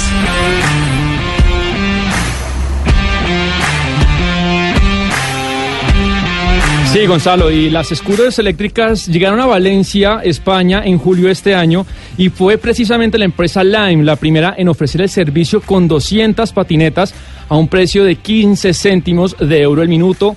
Se convirtieron en un furor, pero a los dos meses el alcalde Juan Ribó les pidió requisitos y permisos para operar. Le ordenó a la policía intervenir las 200 patinetas y hasta octubre entró la regulación. Tras la guerra del patinete eléctrico en Valencia, hoy por fin se ha presentado el borrador que se aprobará en unas semanas. A partir de ahora, el patinete eléctrico no podrá circular por la acera en ningún caso. Que por lo menos se dé cuenta de que es un peligro. Nos tropiezamos con ellos y nos podemos caer. Eso sí, los de menor potencia, el tipo A, podrá circular por calles peatonales, pero sin superar los 10 kilómetros por hora. Y si nos vamos a París, eh, llegaron las scooters eléctricas a través de la misma aplicación, Lime. Más de 100 scooters entraron en los 12, en dos de los distritos de la capital francesa este año. Aquí tenemos a Arthur Louis Jacquier, el director de Lime, hablando de cómo se utiliza esta aplicación en Francia. Vous aurez une carte qui vous indiquera les trottinettes les plus proches de vous euh, et vous pourrez scanner le code QR qui est juste ici. Cela débloquera la trottinette, vous pouvez vous balader et une fois arrivé à destination, avec la trot- avec l'application, vous pouvez bloquer la trottinette. Básicamente lo que dice el director es que hay un mapa al uno abrir la aplicación que le mostrará cuáles son los scooters más cercanos y uno podrá escanear el código QR en el scooter. Una vez que termine su recorrido, deja el scooter, vuelve a utilizar la aplicación, lo bloquea y se puede ir caminando hacia hacia su destino final. En la ciudad de San Francisco, en Estados Unidos, Lime y Bird fueron las primeros en llegar. El servicio fue muy popular, pero la alcaldía en junio les prohibió ofrecer el servicio. Hubo dos meses de negociaciones y el 15 de octubre de este año, la agencia de transporte le autorizó solamente a las startups Skip y Scoot hacer el servicio. Durante los primeros seis meses pueden tener 625 patinetas y después un máximo de 2.500. En Ciudad de México este año llegó una compañía llamada Green, una empresa que empezó por aquel mes de junio a funcionar. Sin embargo, el 17 de octubre el gobierno de la Ciudad de México publicó en la Gaceta Oficial un aviso sobre la operación piloto del sistema de transporte público individual en scooters eléctricos. Green tuvo que dejar de operar. Dentro del aviso se solicita a las empresas una póliza de seguro y una cobertura amplia para todas las personas que utilicen este sistema de transporte.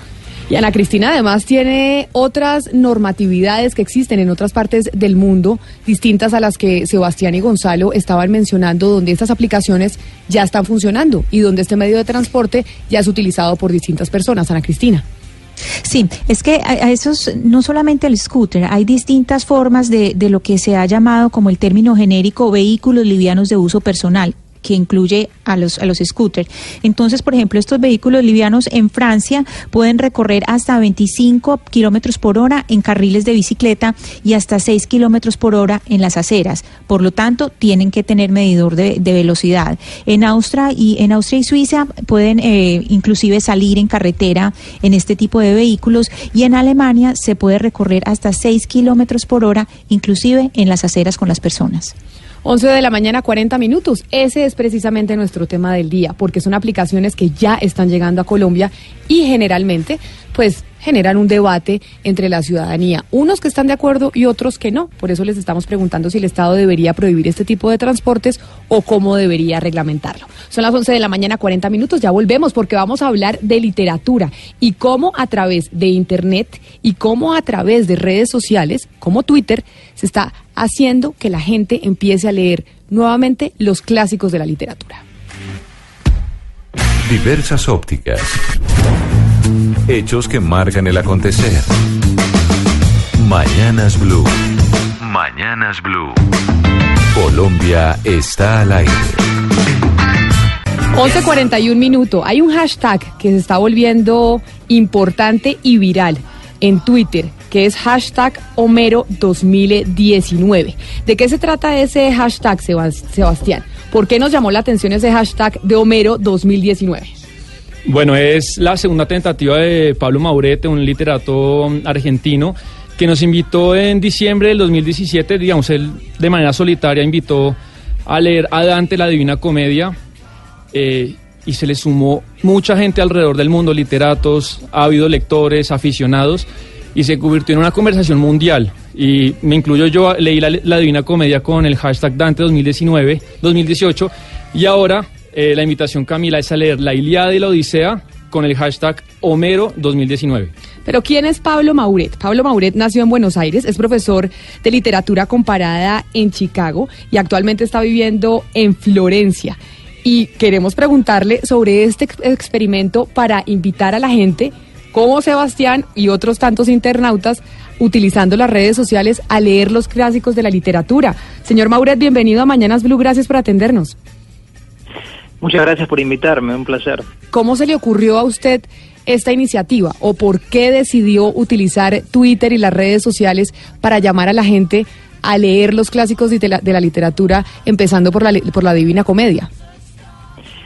Bueno, debo decir que nunca nunca se me ocurrió que iba a tener tan buena recepción esto. Cuando se cuando propuse la primera vez la idea de Dante, no, no se interesó nadie. Y un par de años después lo volví a proponer pensando que íbamos a ser dos, tres, cuatro, cinco personas y se viralizó. Eso fue lo de Dante, de lo que hablaba recién este Sebastián. Y, y bueno, entonces el, el éxito de eso me, convenció de que era algo que funcionaba y se me ocurrió hacerlo con Homero, que es un autor, digamos, es el comienzo de la literatura. Pero para la gente que no sabe cómo funcionó ese experimento, ¿cómo va a funcionar el de hashtag Homero 2019? Es decir, usted dice, yo voy a empezar a leer en este 2019 a Homero la Iliada. ¿Y cómo funciona? Empieza usted a trinar, empieza a dar instrucciones de cómo se debe ir leyendo cada día un capítulo, ¿cómo es? Ah, es muy, muy simple y, es accesible a todo el mundo. Se lee un, un canto de la Ilíada por semana y cuando terminemos vamos a hacer un pequeño descanso y un canto de la Odisea por semana. Nos va a llevar todo el año. Durante esa semana la gente puede racionar la lectura como mejor le parezca. Puede leer el canto en un, el primer día y después releerlo. Puede leer una partecita por día, desparramando la lectura por la semana, digamos. Eh, y lo que hace uno es lee por su cuenta y después participa a través de Twitter comentando o leyendo comentarios, siempre incluyendo el hashtag Homero 2019, que es lo que nos permite generar una comunidad. Pablo, retomando la lectura de la Divina Comedia, ¿cuáles fueron las personas, personajes más ilustres que se sumaron a la lectura? Y quiero que nos cuente la anécdota en la que usted cuenta que la alcaldía de Ravenna, que le contamos a los oyentes, es la ciudad italiana donde murió Dante eh, y donde está, yacen sus restos, lo invitaron a leer el último canto. Cuéntenos eso. Sí, la, la- noticia llegó a Italia bastante rápido y salió en los periódicos en Italia. Y la alcaldía de Ravenna, que una de las grandes, uno de los grandes orgullos de la ciudad de Ravenna es haber eh, acogido a Dante, que era un exiliado y que no tenía que ir escapando de una ciudad a otra, y ahí murió Dante, ahí está su tumba, así que me invitaron y leí el canto final en la tumba de, del poeta. Eh, respecto de los invitados, los lectores más ilustres, la verdad que hubo muchos, desde, desde profesores de expertos en Dante como Pablo Williams de Argentina, Humberto Ballesteros de Colombia, hasta poetas como Aurelio Asiain de México, este, también Ludovica Ripa de Meana, italiana, que es la mujer de, la viuda dir- diría, de Vittorio Sermonti, uno de los más grandes dantistas de los últimos 50 años. Profesor, eh, la Odisea y la Iliada son obras que con frecuencia se usan en cursos de hermenéutica o estudios de hermenéutica precisamente por la interpretación. Al leer estas obras con tantas personas, eh, de pronto va a haber un tipo de, acompañamiento, o sea, ¿qué tan grande se va a volver esta conversación en torno a estas obras? Sí, eh, yo ya estuve recomendando algunas lecturas complementarias para el que quiera, para el que tenga interés, pero hay eh, la, la- la única consigna de, de, de estas lecturas en Twitter de Dante y de Homero es es el ritmo, digamos. En Dante era un canto por día, acá es un canto por semana, pero para el resto hay total y absoluta libertad. Se puede eh, comentar lo que uno quiera, pueden los lectores pueden hablar de mitología, pueden hablar de historia, pueden hablar de iconografía, pueden incluir videos, links, canciones, pueden hacerlo en modo humorístico, pueden hacerlo en modo serio, es decir, hay total libertad. Y eso es lo que nos, nos, nos va a dar las sorpresas más lindas, creo yo, como fue con lo de Dante. Gente ilustrando, gente grabando música, canciones, pintando. Profesor Mauret, ¿cuánto se demoraron en el 2018 leyendo la Divina Comedia al ritmo que usted propone y cuánto se van a demorar leyendo a Homero, la Iliada, en este 2019? La Divina Comedia son, tiene 100 cantos, así que fueron 100 días. Son cantos muy cortos, de dos o tres páginas, así que en 100 días lo leímos. Y la Iliada tiene 24 cantos más largos, y la Odisea también 24 cantos, así que si se lee un canto por semana es prácticamente todo el año. Porque empezamos hace dos días, primero de enero, y la Iliada termina el 18 de junio y después nos descansamos dos semanas y el primero de julio empieza la Odisea que termina a mediados de diciembre. Así que esto es más una maratón, es, a muy largo plazo, así que hay que leer con calma, eh, con tranquilidad, releer si quieren.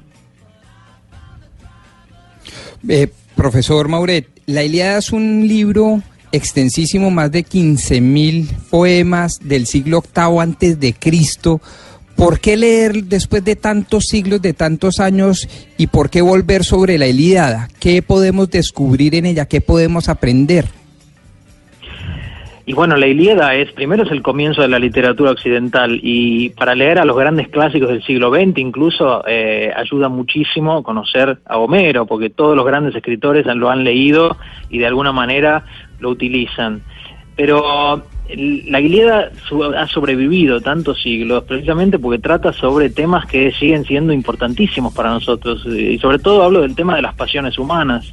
La idea trata sobre la cólera de Aquiles o el rencor de Aquiles y, y es un largo proceso el poema que está centrado en, en una especie de aprendizaje interno que hace el héroe Aquiles de lograr domar sus propias pasiones sin la intervención de los dioses. Creo que el- la doma de las pasiones, el control de nuestros propios impulsos, es uno de los temas más importantes de- para la vida de cualquiera de nosotros. Entonces creo que por eso resuena tan tanto este poema aún ahora y en, en distintas culturas, en distintos idiomas. Pablo, no sé si lo pongo en aprietos, pero si mañana un Pablo Mauret colombiano o un anónimo nos invita a leer una obra colombiana, un escritor colombiano que sí, así, que sí o sí habría que leer, ¿cuál tendría que ser en su opinión? Y Cien años de soledad. Eso. Me parece que me parece que Cien años de soledad quizás una si, si no es la mejor es entre las dos o tres mejores novelas escritas en español. La posibilidad, profesor, de plantear preguntas a lo largo de esta lectura. Es decir, si yo en una semana quiero preguntar o cuando se empiece la lectura, si yo quiero preguntar, por ejemplo, qué es una rapsodia o, quiero hacer distintas preguntas eh, de la forma de la escritura o de lo que va a pasar, ¿puedo hacerlo? ¿Hay quien me vaya a contestar? ¿Hay ese tipo de interacción? Hay muchísima interacción, sí, y tenemos un grupo de especialistas, gente que está leyendo el texto en griego clásico, que es- está muy dispuesta a responder preguntas. Esta es una de las cosas más interesantes de Twitter, que es, un, que es una plataforma totalmente horizontal. Entonces, un, un, un lector con muy pocos seguidores, con, muy poca intervención en Twitter, puede hacerle una pregunta directamente a, un lector más famoso o a un, a un especialista o a un profesor y, lo más seguro es que la pregunta eh, tenga una respuesta de manera bastante rápida. Y esto creo que le da un, un- es- le da un gran eh, valor a esta lectura colectiva porque le da acceso a gente que por ahí no tiene acceso a, a educación eh, universitaria o no, no, no ha estudiado, le da acceso a grandes profesores, grandes especialistas de manera directa. No, y además, imagínese, gente que no tiene la posibilidad y que nunca podrá llegar a una universidad como la Universidad de Chicago a tener una clase de literatura comparada con usted, pues ahora tiene la posibilidad de estar interactuando con usted a través de Twitter, leyendo eh, diferentes textos clásicos y qué maravilla, sin tener que ir a Chicago ni pagar la- las... eh, las matrículas que cuestan las universidades de Ivy League. Pero, profesor Mauret, ¿cuál es su cuenta de Twitter para las personas que quieren empezar a seguirlo y empezar a leer con usted para que ellos tengan desde ya un contacto directo a través de esta red social con un profesor? Mi, cuenta de Twitter es arroba maurete79, maurete con doble T, maurete79. Y van a encontrar también en mi cuenta libros recomendados, otras cuentas recomendadas de especialistas. Yo no soy especialista en literatura griega clásica, pero, pero he recomendado a muchos especialistas que están participando ya y están tuiteando de manera muy activa. Profesor Mauret, muchísimas gracias por habernos atendido. Felicitaciones por esa iniciativa y pues bueno, empezaremos todos a seguirlo y a ver si logramos seguir el ritmo de la lectura de los clásicos con usted a través de Twitter. Feliz mañana. Muchísimas gracias, los esperamos, gracias.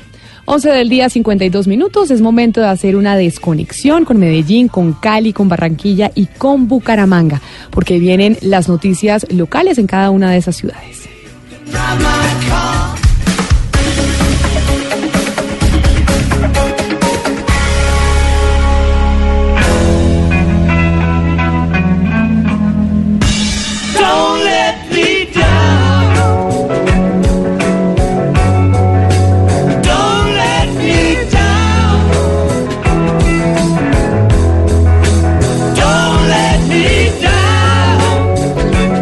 Literatura y música, ¿usted ha leído, Ana Cristina, eh, otras, otros textos de manera colectiva utilizando redes sociales o siguiendo a alguien a través de Twitter diferente al profesor eh, Mauret?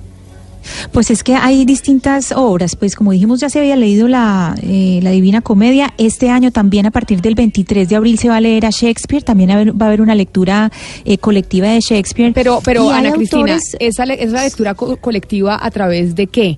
¿En dónde? De Twitter. ¿Cómo? Y, y siguiendo De a, y siguiendo a quién? ¿Quién está haciendo, No, quién está liderando la es- iniciativa?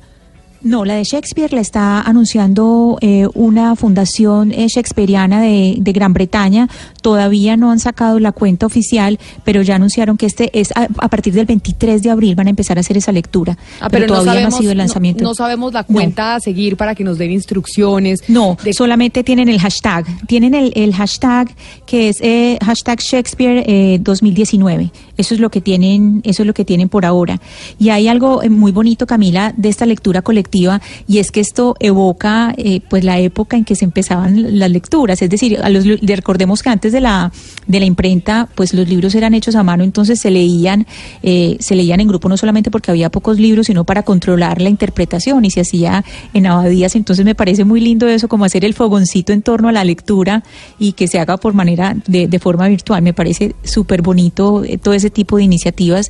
Y hay otros autores como Héctor Abad que empezaron a escribir novelas, que han escrito novelas eh, por trinos. Claro que sí. Camila, ¿sabe que hay una modalidad interesante ahora? Don Eduardo, bienvenido a esta cabina. ¿Cómo le va? Usted ¿Todo siempre bien? que es esta hora llegan las noticias. ¿Qué modalidad? Imagínese que ahora están leyendo libros en los grupos de WhatsApp.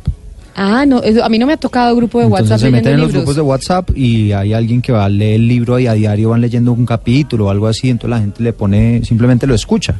Bueno. No lo lee, pero la tecnología también se está implementando por ese lado. Bueno, pero qué maravilla que la tecnología se utilice para ese tipo de cosas. Sí, súper lindo, súper bonito. Y ya que usted está aquí, don Eduardo, sabemos que es momento de noticias que tenemos, porque en las ciudades, en Cali, en Barranquilla, en Bucaramanga y en Cali están con su información local, pero nosotros seguimos conectados con Manizales, con Cúcuta, con Montería, con Armenia, con Villavicencio, con todo el departamento de Boyacá, con Neiva.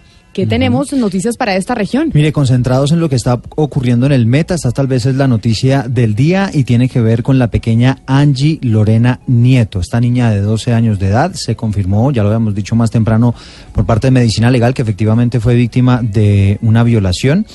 Y este hombre acaba ante un juez de confesar que efectivamente él fue el que no solamente la violó, sino la asesinó y un juez decidió enviarlo a la cárcel. Allí pendiente de la audiencia estuvo Carlos Andrés Pérez. Carlos, ¿qué tal?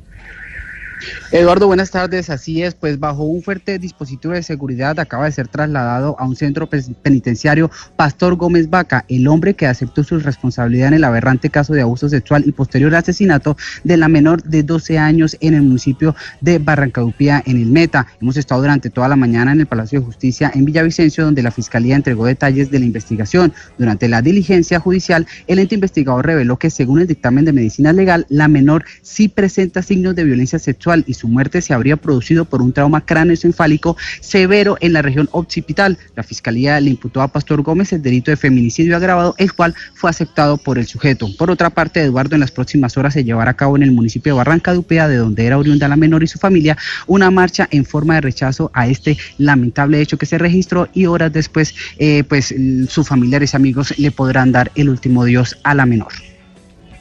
Y además también, además de Eduardo, está Santiago Ángel aquí en cabina para contarnos sobre los paros. Pombo, porque una de las cosas que le afectó supremamente al presidente Iván Duque su imagen el año pasado fueron las marchas estudiantiles, el paro estudiantil en donde decían hay plata para la guerra, hay plata para otras cosas, pero no plata para la educación. Y un país que no piensa en su educación está condenado a no desarrollarse nunca.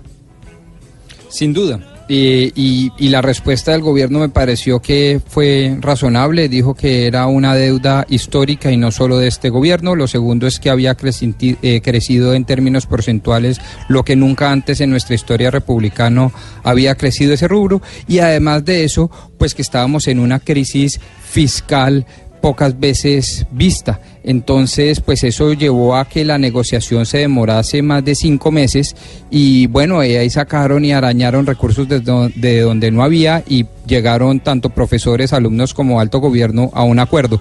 Pero como usted bien lo anota, en efecto, el tema de la movilización social afectó grandemente la imagen presidencial, la, yo diría, institucionalidad democrática y en ese sentido pues las encuestas reflejaron una caída vertiginosa de la favorabilidad del señor presidente. Sí, pero a pesar de los acuerdos, la Universidad Distrital se mantuvo en paro. Pero Santiago, la Universidad Nacional, ¿qué va a pasar?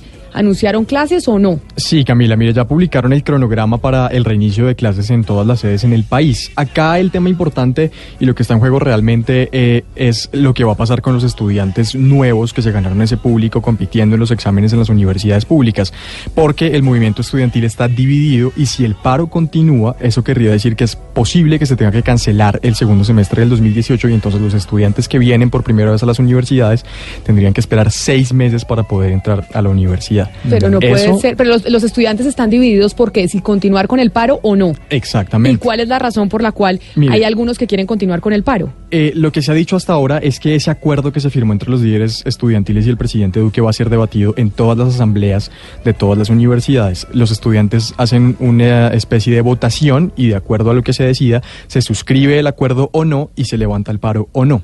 Pero los estudiantes de la Universidad Distrital, por ejemplo, ya han dicho que ellos tenían desde el principio un pliego local, un pliego independiente que tenía que ver con su universidad y que de acuerdo a eso entonces pues algunos sectores no están de acuerdo en que se levante el paro. Pero si la Universidad Distrital tiene un pliego local, quiere decir que ellos quieren una negociación específica Sí. para esa universidad con el gobierno nacional, distinta a lo que pueda pasar con otras universidades como la nacional. Pero entonces eso es imposible porque el gobierno cómo va a empezar a negociar universidad Sí. como, con un- por universidad. Pues la universidad, los estudiantes de la Universidad Distrital trataron de que esa negociación con ellos se diera en el Consejo de la ciudad, pero pues no se analizó el tema con profundidad. Lo que pasa aquí, Camila, es que hay un movimiento que es la UNES, la Unión Nacional de Estudiantes, y algunos de los líderes de este movimiento han dicho que el paro debe mantenerse. De hecho, en las redes sociales han promovido un hashtag que se llama El paro se mantiene y dicen que en enero van a volver a salir a las calles para eh, pedir que se desmonte el SMAT. El problema es que si el paro continúa, la Universidad Nacional ha dicho que definitivamente eh, no habría posibilidad de realizar los tres semestres que tiene que realizar este año, el segundo del 2018 y los eh, dos del 2019. Y no va a haber receso de mitad de año, no va a haber semana universitaria, las clases van a seguir de largo hasta el 20 de diciembre para poder llevar a cabo los tres semestres. Entonces, pues vamos a estar muy atentos a lo que pase en las asambleas universitarias. Y además del desmonte del ESMAD, pidiendo el desmonte Sí, del ESMAD. Pues sí. Pombo.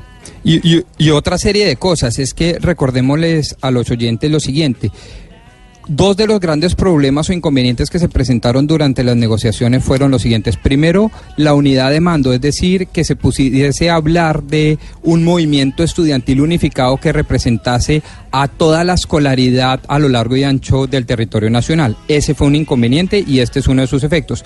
Y otro es el destino de los recursos. No bastaba solo con aumentar vertiginosamente los recursos, sino su destinación.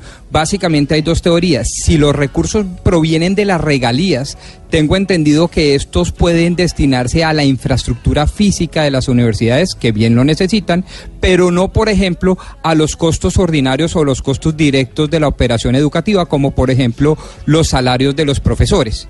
Entonces, sobre este tipo de problemas eh, eh, se centraron las discusiones porque, claro, una parte del movimiento estudiantil, una parte, llamémosla así, quizás disidente, siempre sostuvo que lo que ellos estaban buscando y pretendiendo era la mejoría salarial y las condiciones salariales de los profesores y de los docentes, independientemente de que estos pudieran ser evaluados por el Estado para mejorar las condiciones de calidad de la educación.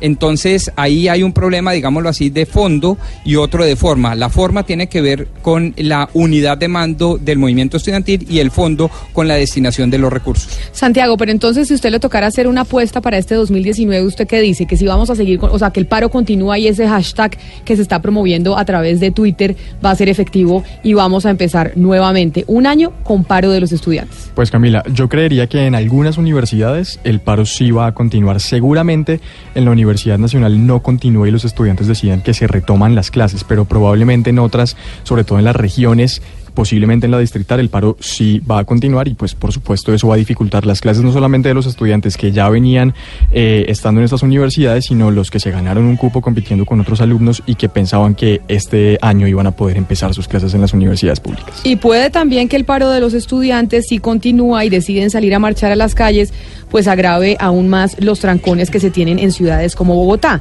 Pero sobre todo cuando vimos que se vendieron una cantidad de carros en el 2018, es que, a ver, Julián, ¿cuántos carros se vendieron el año pasado y cuántos de, porque le corresponden a Bogotá?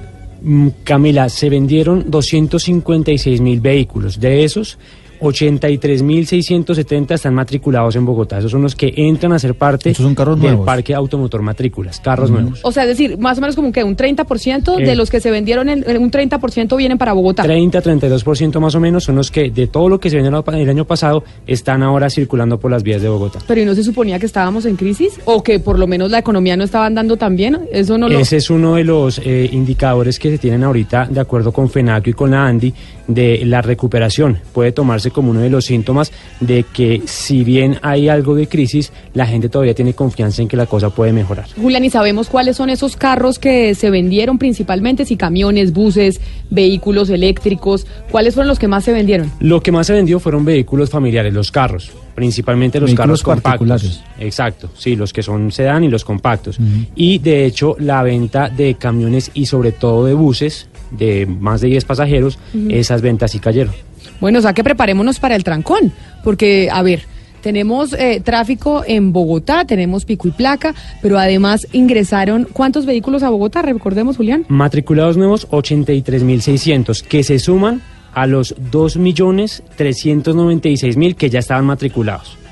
Esos son solo matrículas, porque también en Bogotá circulan carros que están matriculados en otros lados, que están en Chía, que están en Funza, de otras ciudades. O sea, los, los carros de Bogotá solamente es así. o sea, los, los carros de Bogotá que están matriculados son solo esos dos millones y pico, más los que se matricularon en este... 83.000. O sea que tenemos dos Y la millones cosa, Camila- 83 mil, señora.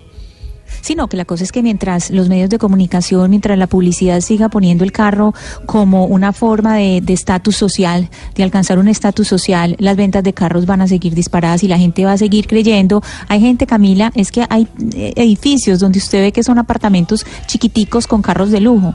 El tener un carro es un signo de estatus, el afuera, lo que se pueda mostrar, y eso es algo que ha sido inoculado también por toda la publicidad. Mientras eso siga así, esa venta de carros va a seguir disparada y el medio ambiente sufriendo y nosotros chupándonos todo ese eh, todo ese aire, eh, toda esa polución que producen todos Es que estos carros. hay gente que tiene mejor carro que casa, ¿no? Yo siempre he creído que es más No, claro. importante tener casa más bonita que carro. además, Camila, hay, hay familias que tienen un carro para cada uno, ¿no? Sí, señor. Y exacto, y por el pico y placa tienen dos carros, así sea una sola pareja que vive en un apartamento pequeño, tiene cada uno un carro, pues uno impar y uno A mí par. lo que a mí lo que más me impresiona son los edificios que uno sabe que son eh, apartamentos prácticamente del tamaño de, de una parte estudio, apartamento estudiantil, y abajo son parqueados carros de 200 millones de pesos. Y uno dice, pero eh, por favor, o sea, el carro es más caro no que el solo- apartamento.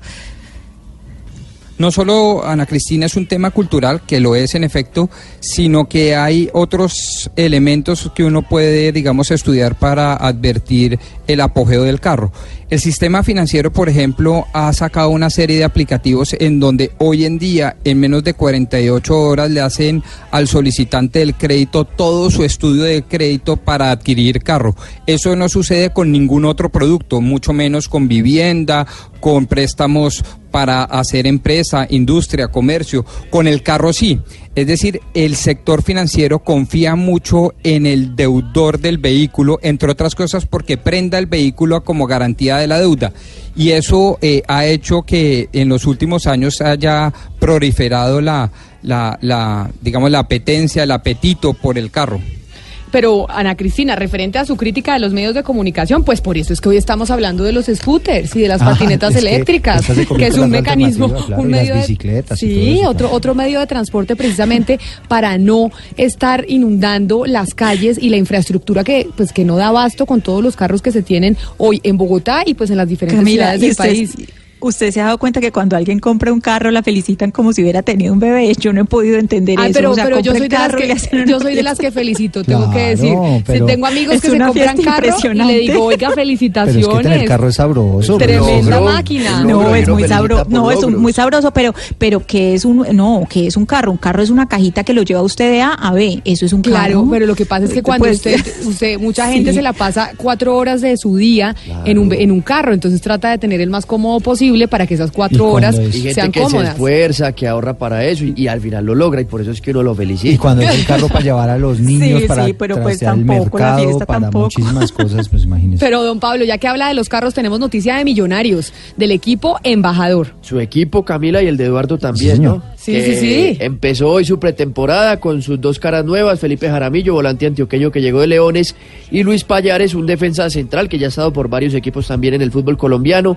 Son las dos caras nuevas hasta ahora de Jorge Luis Pinto, que también va a debutar este año como técnico de Millonarios en un nuevo ciclo para él. Y el primer partido será en el torneo Fox Sports el próximo 11 de enero, el viernes, en el Estadio El Campín, nada más y nada menos que frente a Atlético Nacional. ¿Tiene gripa, Pablo? Bastante. 12 del día, 8 minutos, nos volvemos a conectar con Medellín, Cali, Barranquilla y Bucaramanga.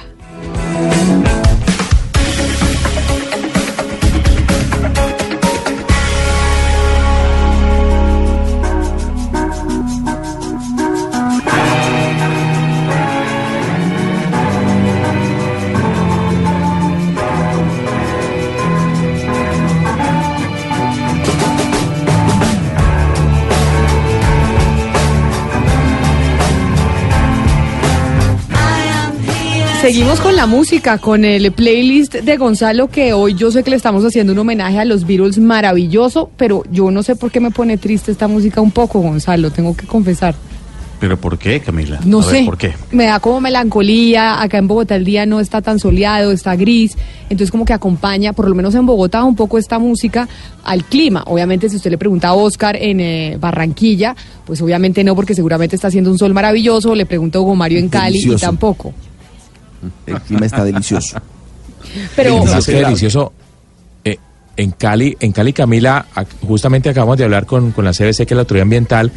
Las temperaturas están llegando hacia las 2.30, 3 de la tarde a 34.5 grados. Calor intenso el que estamos soportando. Sí, qué calor. Y en Acá hay Barranquilla 27 también. grados. Ah, no, está, 27 grados. está No, estoy menos delicioso. caliente Barranquilla que Cali. sí, y con buena brisa. delici- Una brisa muy rica. Pero mire, me voy a ir al departamento de Nariño y voy a preguntarle a la gente en el departamento de Nariño que obviamente esta música, como dicen la las mamás, no le pega ni con cola a las fiestas que están empezando. Don Miguel López, el clima en el departamento de Nariño en Pasto, ¿cómo está? ¿Ustedes están con sol, está gris o cómo está? Hola Camila, un cordial saludo para usted, un saludo carnavalero para usted, para todos los oyentes, los millones de oyentes a lo largo y ancho de- del mundo que están pendientes de Blue Radio y ahora pues de la transmisión especial que realizaremos de los carnavales de negros y blancos versión 2019. Camila, por acá el día está algo gris, un poquito de fresco, pero el calor humano hace que ese, ese clima que amaneció como lluvioso se vaya, se traslade a un lado y empezamos a disfrutar ese calor humano que hace parte de los carnavales de negros y blancos. Oiga, yo nunca he ido, Miguel, al carnaval de negros y blancos, pero es una, una fiesta pendiente, que hay que ir a Nariño a vivir ese carnaval, el primer carnaval del año, ¿no? Porque negros y blancos es el primer carnaval del año. ¿Qué hay en el 2019? ¿Qué tienen de nuevo en esta oportunidad? Camila, la esperamos. Hasta ahora, si, si tiene tiempo, la esperamos porque esto se extiende hasta el 7, 8 de enero, cuando se finaliza prácticamente con unos festivales como del Cool, de la Trucha, y bueno, y otra serie de, componentes que han hecho más atractivo este carnaval, sin querer decir que lo que había era atractivo, ¿no? Pues, eh, ¿qué hay para hoy? Precisamente hoy es el canto a la tierra más de 3.200 personas, entre hombres y mujeres, de diferentes edades, Camila, que hay niños que lo sacan hasta en brazos, disfrazados, ¿sí? A disfrutar de estos, de esta, esta festividad. El canto a la tierra no es más que un homenaje que se le hace a la Pachamama, que se hace a la tierra, a esos ancestros, a esa cultura que ha ido forjando poco a poco lo que es y lo como es conocido hoy eh, el departamento de Nariño con, con toda su música, sus danzas y de todo esto, Camila, oyentes, es que se ha hecho el carnaval de negros y blancos. Color, Oiga, hay mucho color, mucha hermandad. Sí, señor. Sí, sí, y, y mucha harina y mucho betún, porque de eso se trata, ¿no? De disfrutar. No, además las carrozas espectaculares, enormes, pero yo nunca he podido entender, Miguel, lo de la familia Castañeda. ¿Qué, qué significa lo, lo de la llegada de la familia Castañeda? Sí, señor, buenos días. Eh, a ver, venga, le voy a comentar algo, una breve hipnosis de lo que es la historia de la familia Castañeda. No es otra cosa que el trasteo. El trasteo que hacemos de los corotos cuando usted se transporta, se traslada a su, a su, a su apartamento, o, yo lo hago, uno de los oyentes. Este es un ejemplo, eh, digámoslo en resumidas cuentas. Pero ¿qué es la familia Castañeda en concreto? Es la llegada de los, de los pioneros, digámoslo, de los colonos, que venían de otras latitudes de- del sur, del interior del país, a, a hacer de pasto este vividero agradable que hoy es el día, el departamento de Nariño. Entonces, como en ese tiempo, digamos, nos trasladamos como a los 1800, algo así, pasto era totalmente despoblado, sí, el Valle de Atriz era despoblado, entonces nosotros, eh, los colonos, acogían eh, el Valle de Atriz y se venían a ubicar, a coger sus parcelas, a cultivar todo eso, y era la llegada. En los colonos, eh, en la familia Castañeda, usted ve carros que llevan, mejor dicho, cajones, baúles, los corotos de cocina, todo eso. Es como un trasteo, dibujándolo en otras palabras para que me entiendan los oyentes también. Ay, bueno, pues estaremos pendientes de esa fiesta de negros, y blancos en el departamento de Nariño hasta el próximo 7 de enero y seguiremos en contacto con usted, don Miguel. A usted, Camila, muchas gracias por tenernos este espacio para decirle a la gente que pasto no es a veces el, el chiste pastuso de mala gana, sino que hay otras cosas más agradables que ustedes están invitados a, a conseguirla. Y como decimos por acá, y ya lo está aprendiendo el común de la gente, Camila y oyentes, que viva Pasto, carajo. Desde San Juan de Pasto, soy Miguel López tu radio. Que viva Pasto, carajo, claro que sí, y no más chistes de los pastuzos, ni más faltaba, porque en Colombia se volvió pombo eh, desde hace mucho tiempo eh, costumbre hacer chistes de los pastuzos, y no, Pasto es mucho más que eso y es festival de negros y blancos, y que viva Pasto.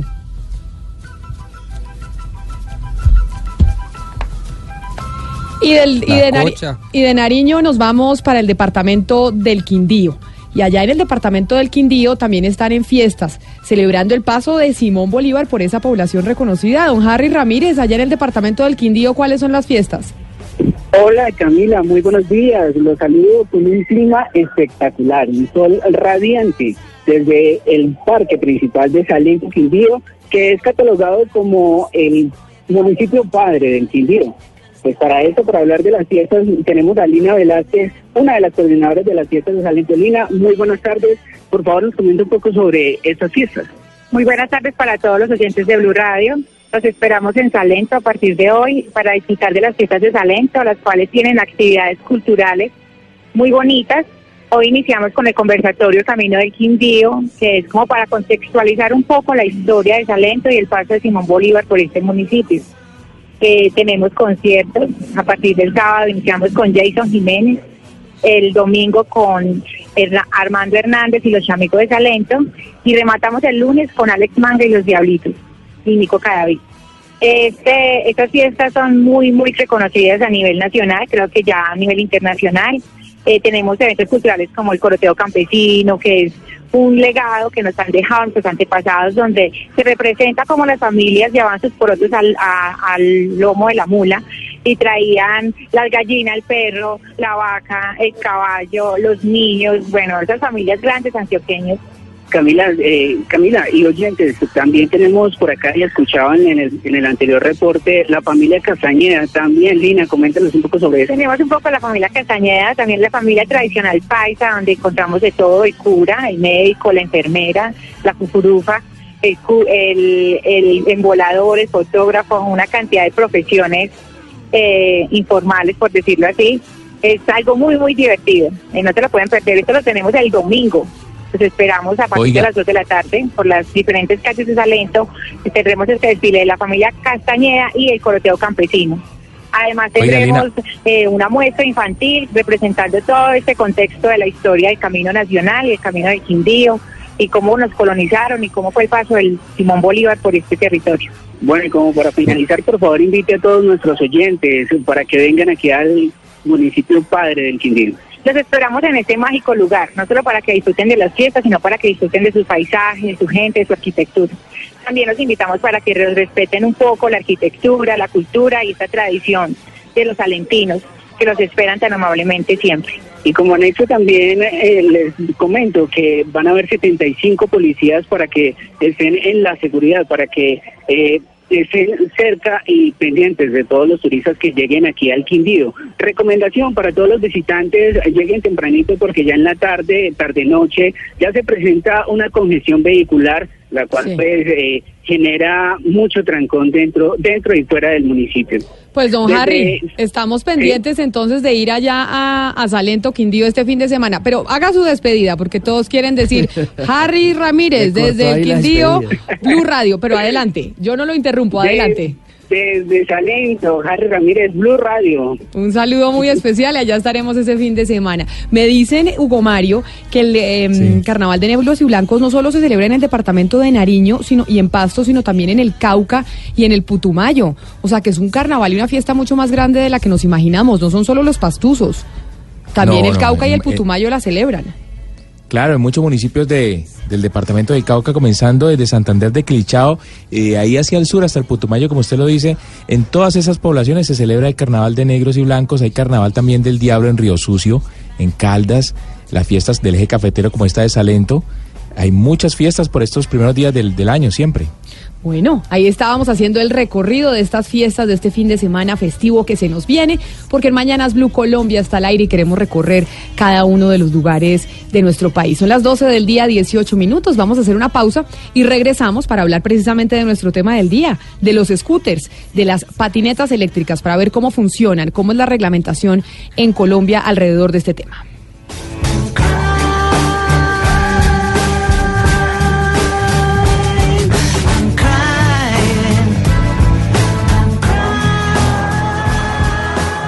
Cuando Colombia está al aire, las preocupaciones de los oyentes también lo están.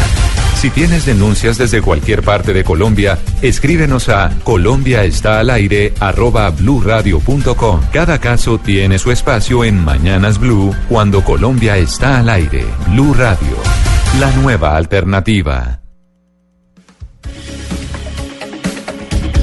Y precisamente sobre los scooters, nuestra pregunta, lo que queremos hablar con ustedes, ¿ustedes creen que para proteger eh, su vida el Estado debería prohibir los medios de transporte como las patinetas eléctricas? Pombo dice que su vida, porque hay gente que se siente amenazada por este tipo de medio de transporte, pero realmente es así. ¿Qué dicen los oyentes? Prohibir es la forma más fácil de resolver un problema. Es como si decimos que podemos morir porque salimos a la calle. Entonces prohibamos que la gente salga o prohibamos que la gente conduzca o que tenga una moto. Creo que el tema es más de regulación que de prohibición. Un saludo, bueno, ahí están en contra de la, de la prohibición, hay que regular. ¿Qué dice otro oyente? Si para proteger la vida tienen que prohibir y prohibir y, y no aceptar las nuevas tecnologías, entonces que prohíban motos, bicicletas, aviones, buses, todo y andemos en burro. Sí, podríamos andar en burro. ¿Qué opina la señora o Pombo? Está buenísimo, buenísimo, tiene toda la razón. Bienvenidos al pasado, claro. Y eso que hay unos burros muy peligrosos, pero, pero claro, por no andar a más de 10 kilómetros por hora seguramente son más seguros, por ser bajitos son más seguros. Pero imagínense ustedes, no, qué, qué buen mensaje, qué mensaje tan sabio. A ver, ¿qué dice otro de nuestros oyentes antes de ir con nuestros invitados? Hola, buenos días. Desde acá, desde Bogotá. Mi nombre es Brian Ortegón. Los felicito por el programa. Eh, pues comentando la pregunta, considero que no hay que prohibir. Antes toca fomentar esos medios de transporte. Yo soy un ciclista, me transporto a todos lugares eh, con mi cicla, pero sí toca regularlos. Eh, aparte de eso, la infraestructura adecuada, porque yo espero en un tiempo no muy lejano que Bogotá cuente con su guía para todos esos elementos de motor y la ciclorruta exclusiva para los ciclistas, ya que pues sí se generan muchos accidentes Me, me dejó con risa la señora del burro. Este ciclista, un saludo muy especial. Gracias por participar. Pero la señora del burro, fantástica, Oscar, ¿o no? No, no, pero es que además a la gente se le ocurren unas cosas. Pero mire, Fabio Poveda, nuestro colega Fabio, que estuvo cubriendo el Mundial de, de Moscú, de Rusia, me envía una, un, video de, de la manera como masivamente se utilizan las patinetas eléctricas en Moscú. Es decir, realmente se trata de un medio de locomoción, pues de transporte masivo en algunas ciudades del mundo. Pues mire, vamos a hablar precisamente con Santiago Hernández. ¿Quién es Santiago Hernández, Oscar? Él es el country manager de Green Colombia.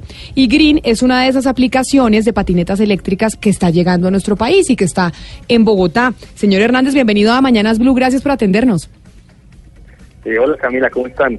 Bueno, cuéntenos cómo es que va a funcionar esta aplicación o cómo está funcionando Green en Bogotá y cómo va a funcionar en Colombia. Sí, bueno, pues mira, eh, en este momento tenemos más o menos 150 scooters desplegados por Bogotá, son poquitas en verdad, estamos hasta ahora haciendo una prueba piloto. Eh, y cómo funcionan es que tienes que descargar nuestra aplicación. Con la aplicación eh, logras localizar uno de los scooters en un mapita, luego vas a buscarlo eh, y lo desbloqueas con un código QR que tiene en el manubrio el patín y de ahí ya simplemente queda desbloqueado y puedes utilizarlo para el trayecto que tú quieras en la ciudad. Esta aplicación, es básicamente cómo funciona. esta aplicación, ¿ustedes están haciendo un piloto en este momento o es que ya llegó a Bogotá, por ejemplo, y se va a quedar? Pues mira, la idea evidentemente es que nosotros llegamos para quedarnos, ¿no? Estamos haciendo un piloto más como para probar variables técnicas, que la aplicación funcione bien, que el patín funcione bien, cómo la gente lo iba, digamos, a recibir, que la verdad estamos teniendo una acogida espectacular. Entonces yo creo que es básicamente un piloto operativo, pero sí definitivamente venimos a quedarnos y estamos comprometidos en mejorar la movilidad de Bogotá. ¿Y cuáles características tienen que tener las personas? Es decir, ¿cómo saben ustedes quién está descargando la aplicación y quién lo está, quién va a hacer uso del, del scooter? ¿Tiene que tener pase? ¿Qué edad debe tener? ¿Qué características debe tener? Sí, mira, nuestros vehículos no requieren que tú tengas un pase o algún tipo de permiso, pero sí requiere que tengas 18 años o más, ¿no? Entonces, ese digamos que es como el requerimiento básico. Eh, después, pues evidentemente allá hay unas recomendaciones que son justamente las que ha estado dando la alcaldía, con las que hemos estado súper alineados, que es transitar a una velocidad máxima de 20 kilómetros por hora, utilizar el casco abrochado y ajustado, no manipular dispositivos móviles y bueno, etcétera, ¿no? Pero, pero señor Hernández, en lo que tiene que ver con la reglamentación, eh, no se requiere de pase. Es decir, eh, en, el- en lo, que, lo que estamos tratando sobre el tema de hoy, y, y no- cuando nos ocupábamos del asunto de la reglamentación, hablábamos del tratamiento que se le tiene que dar a este sistema de, de- de locomoción, como moto o como bicicleta. Es decir, ¿de qué manera se, re- se puede reglamentar este, este, este sistema de transporte? Sí, pues mira, la verdad es que meterlo, digamos, como dentro de el grupo de motos o de bicicletas es incorrecto, ¿no? O sea, necesitamos una reglamentación adecuada y diseñada específicamente para las scooters, ¿no?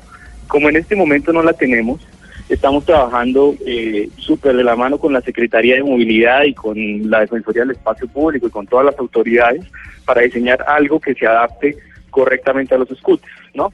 Eh, Pero como no ahora existe esa que- reglamentación en el momento, ¿cómo se homologa?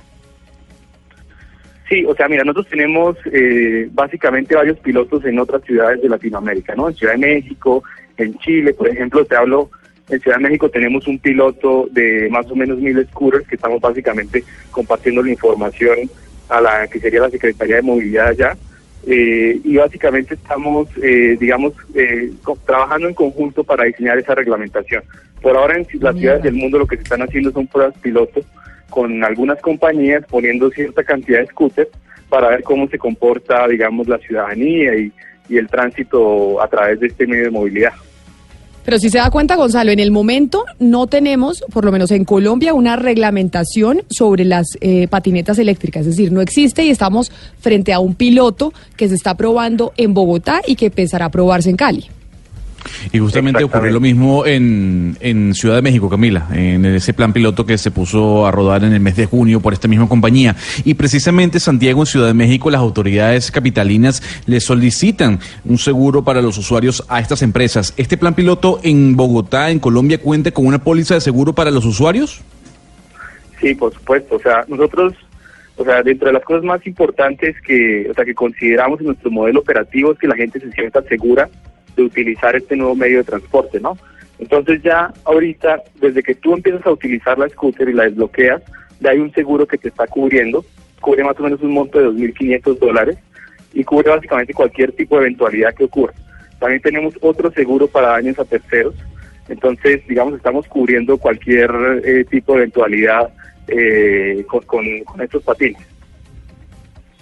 Usted, ustedes proyectan, yo sé que ustedes están hablando de un plan piloto, pero ustedes proyectan que el usuario transite en la vía vehicular o en la peatonal o en la ciclorruta o que vayan por donde quieran, ¿cómo eso funcionaría? Mira, lo que nosotros estamos proyectando ahorita es que básicamente se utilicen los patines en, en ciclorrutas, ¿sí? Y de donde no hay ciclorrutas, pues digamos como en la, en la parte que está adaptada para las bicicletas.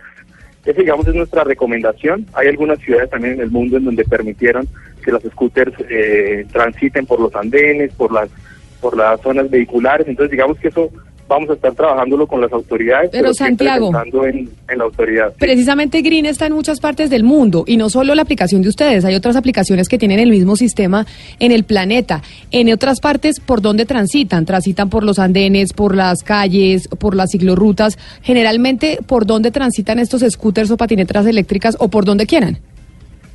No, en general lo hacen en la ciclorruta, ¿sí?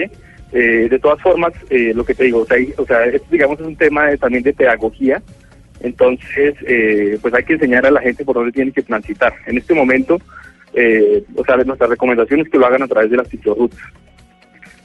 Sí. Eh, Oiga, Santiago, ¿es, es requisito ser mayor de edad para, para conducir una, una patineta eh, eléctrica como estas? Sí, evidentemente, es una de las cosas que nosotros eh, solicitamos cuando la persona se está registrando, que eh, nos confirme que es mayor de edad para utilizar la aplicación. ¿Ustedes creen que necesariamente se necesita una reglamentación? Porque tengo aquí un oyente que me está diciendo que para qué queremos reglamentar eh, las patinetas eléctricas. ¿Por qué se necesita eh, regular todo? Como si tuviéramos que reglamentar a la gente que está trotando, porque la gente que trota también podría estrellarse con alguien. ¿Ustedes desde la aplicación creen que sí es necesaria una reglamentación? Con la experiencia que han tenido en otras partes del mundo, en Colombia deberíamos tener una eh, reglamentación para este tipo de aplicación. Sí, mira, pues al menos nosotros, o sea, Green, eh, nosotros, o sea, tenemos como digamos como filosofía eh, trabajar con la comunidad, ¿sí? Entonces no incomodar, digamos, a las personas que no son usuarios, ¿sí? Entonces, por ejemplo, eh, en otras ciudades lo que ha ocurrido es que, digamos, las scooters los empiezan a dejar eh, parqueadas en rampas de para personas discapacitadas, ¿sí? Entonces, si hay que hacer algo de una reglamentación. El, tema es que la reglamentación no se vuelva una restricción, sino realmente una regulación para poder utilizar el servicio adecuadamente. Y ahí es donde nosotros, por ejemplo, tenemos un modelo de estaciones green. O sea, tú tienes que tomar el, el patín en una estación de green, que digamos son aliados comerciales que nosotros estamos cerrando, y luego dejarlo en esas mismas estaciones. Entonces, eh, pues digamos que nosotros sí, sí creemos que tiene que haber algo de reglamentación, pero hasta un punto en que no se vuelva una restricción. Hace unos minutos usted estaba hablando eh, precisamente de el- del seguro, de cómo asegurar el uso de este tipo de scooters. Las compañías de seguro colombianas ya han dicho que están dispuestas a asegurar este tipo de, de vehículos. Sí, lo que te digo, nosotros ya tenemos seguros.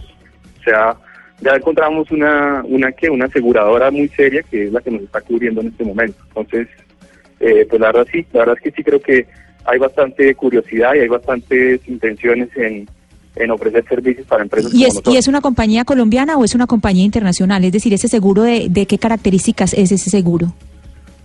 No, es una compañía internacional y lo que te digo, básicamente eh, cubre eh, al usuario desde que desbloquea el patín eh, hasta que deja el patín en algún lugar. ¿sí? Entonces, cualquier evento que ocurra en este momento pues está cubierto por uno de nuestros seguros. Yo tuve la oportunidad de usarlas en Ciudad de México y a mí me encantó. Y usé la de ustedes, precisamente, la de Green, y me pareció un sistema maravilloso. Sé que hay gente que tiene temores y que incluso las administraciones, como por ejemplo Bogotá, tiene algunas dudas al respecto, Diana. Sí, eh, Camila, hablamos con, con la Secretaría de Movilidad. Lamentablemente el doctor Bocarejo no nos pudo atender, pero nos contó que sí eh, su oficina nos dice que sí se reunieron con la empresa que está interesada y que precisamente tiene este plan piloto que está en Chapinero y en Usaquén, es lo que nos dice la alcaldía de Bogotá. Y, don Santiago, ellos están algo preocupados por el plus que ustedes ofrecen eh, con estas patinetas eléctricas y es que la gente las pueda dejar en cualquier parte y que otra persona las encuentre como, como se hace en otros países. Que verá lo que comentaba incluso Jaime Moreno al principio del programa, que hubo una preocupación en Washington sobre eso, porque la gente las dejaba tiradas en cualquier lado y se quejaron al respecto. Exacto, entonces a- acá la alcaldía dice, eh, ese es el plus que ofrecen estas empresas, pero nosotros lo vemos desde el problema con la ciudadanía y sería como una invasión del espacio público, que la gente las deje tiradas en cualquier lado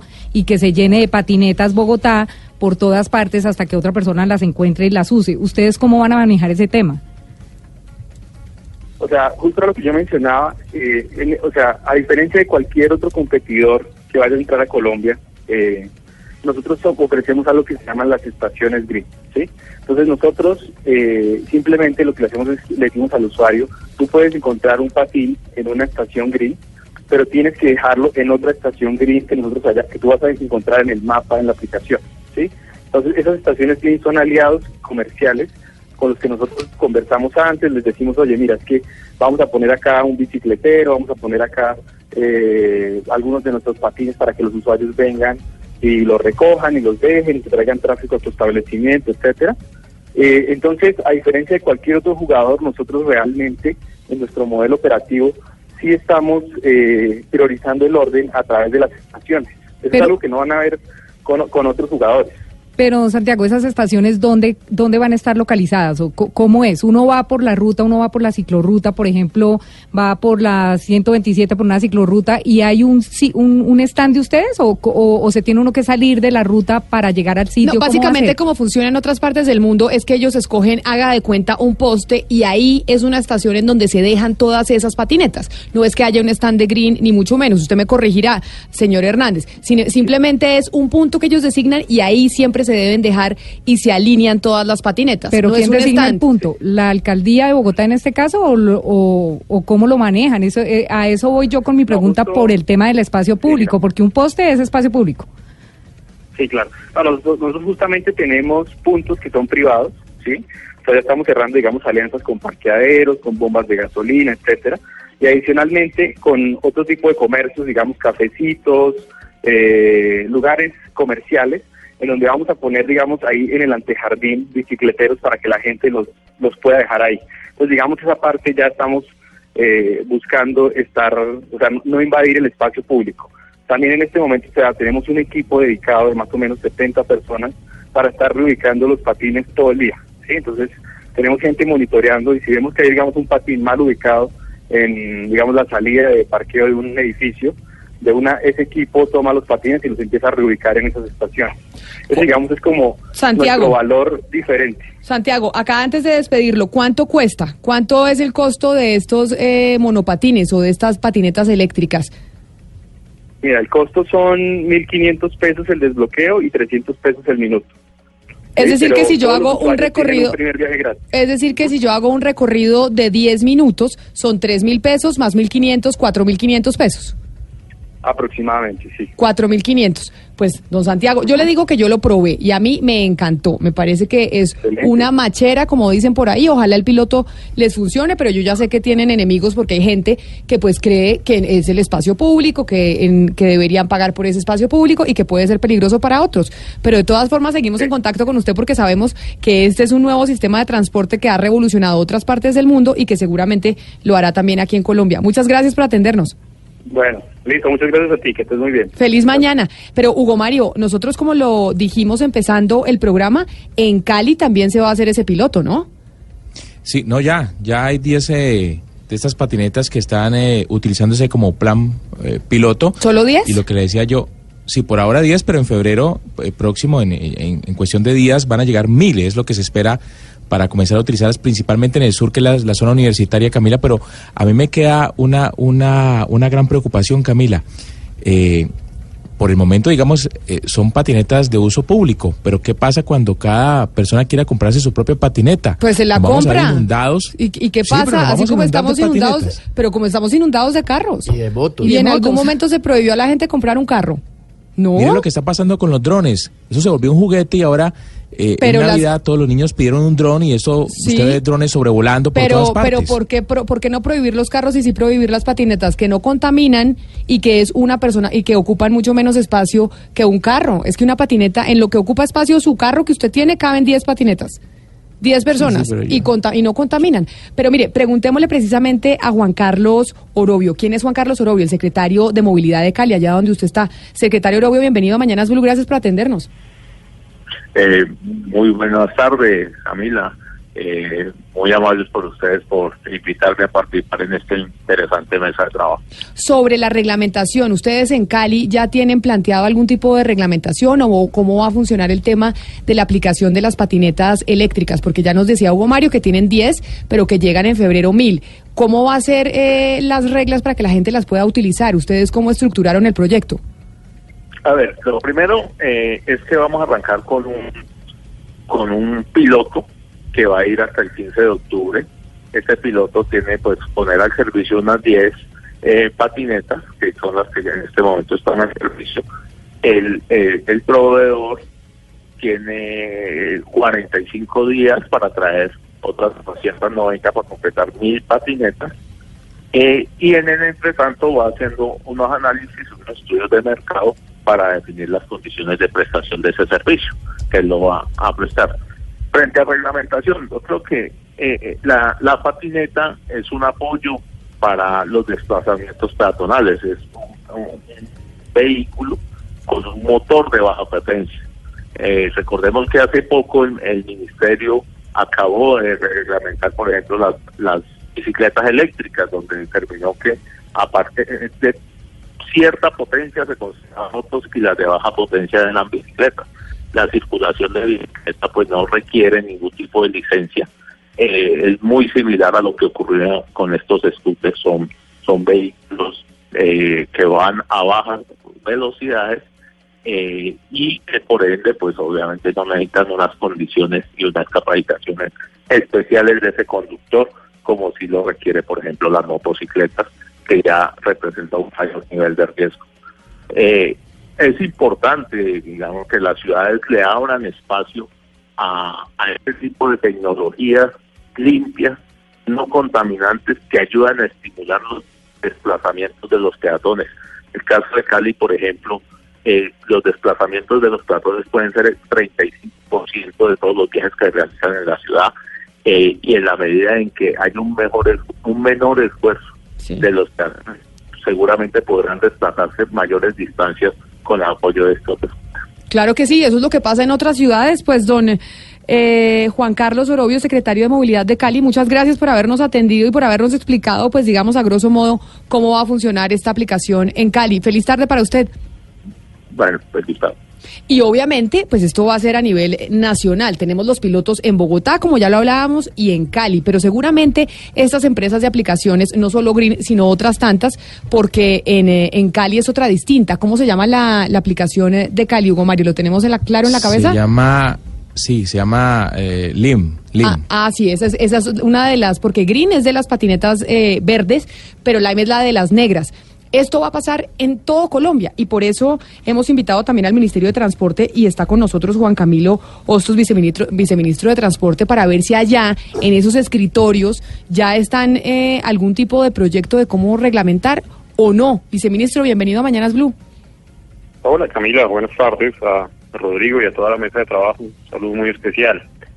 Bueno, esto es un tema que está regulado parcialmente a través de la resolución 160 del año 2017, la cual de alguna manera regula los ciclomotores de varias características, pero no específicamente los scooters.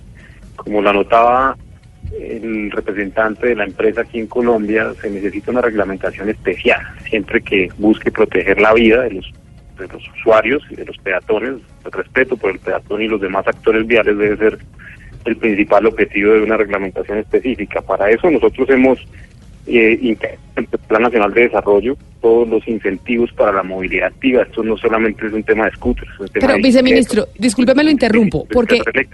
Discúlpeme lo interrumpo, porque Oscar desde Barranquilla planteaba una pregunta por algo que le pasó a él este 25 de diciembre y es, ¿una patineta eléctrica se homologa a qué tipo de vehículo?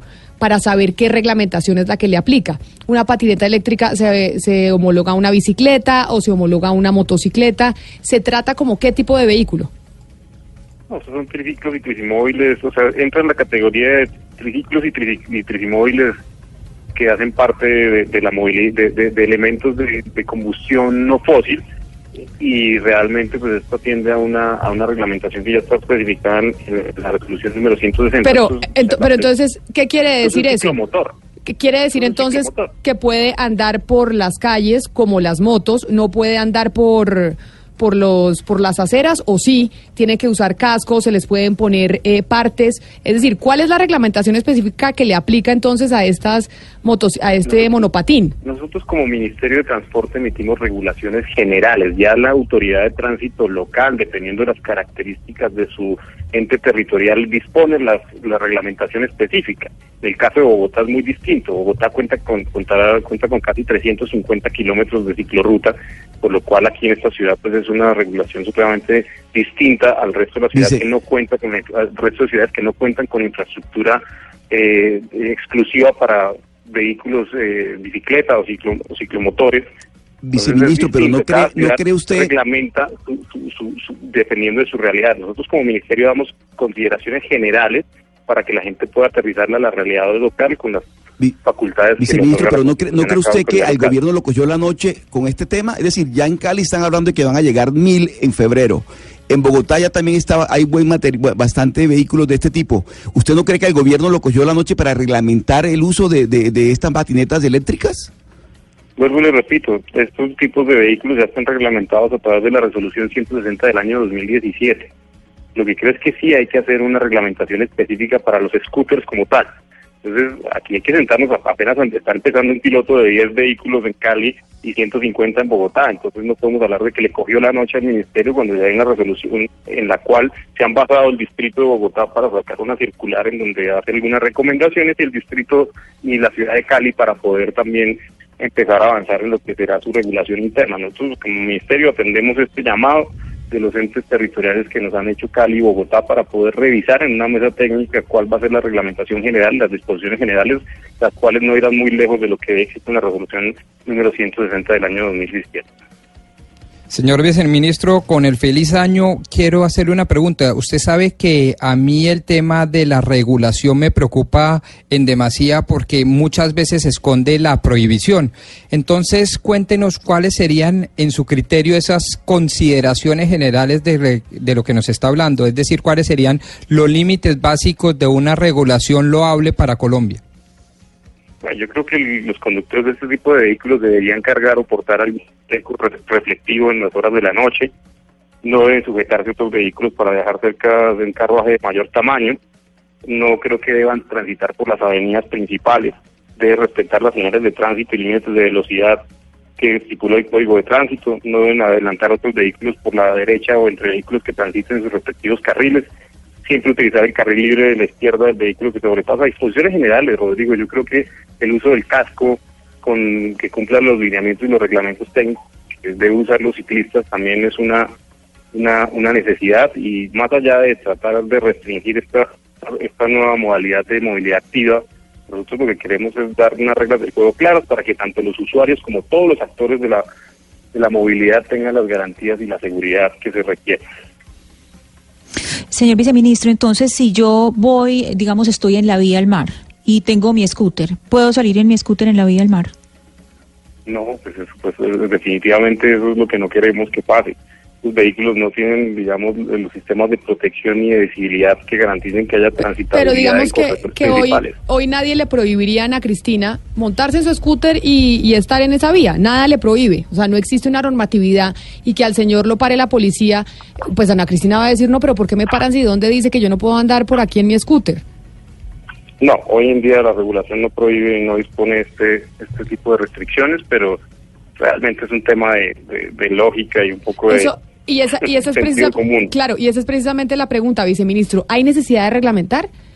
O sea, ¿hay No, necesidad claro de sí, hay, hay reglamentarlo todo? necesidad, hay necesidad de poner unas reglas del juego básicas, como te digo, que tengan unos chalecos reflectivos, que tengan unos cascos que estén reglamentados y que, y que, y que garanticen la protección del usuario, que tengan una interacción con los demás actores respetuosa, porque el peatón también puede sentirse atropellado, si esto va a ser en, en vía exclusiva de bicicleta, con separación física, si va a poder ser a las, las aceras, eso tendrá que cada ente territorial regularlo dependiendo de su de su entorno y el entendimiento de su movilidad, pero el Ministerio tiene que dar unas herramientas básicas de regulación para que el ente territorial tenga esa herramienta general y hacerla particular en la reglamentación de este tipo de movilidad activa en cada una de las ciudades dependiendo de su realidad. Pero sí mire, hay es- que hacer algunas consideraciones generales para dar unas reglas del juego claras.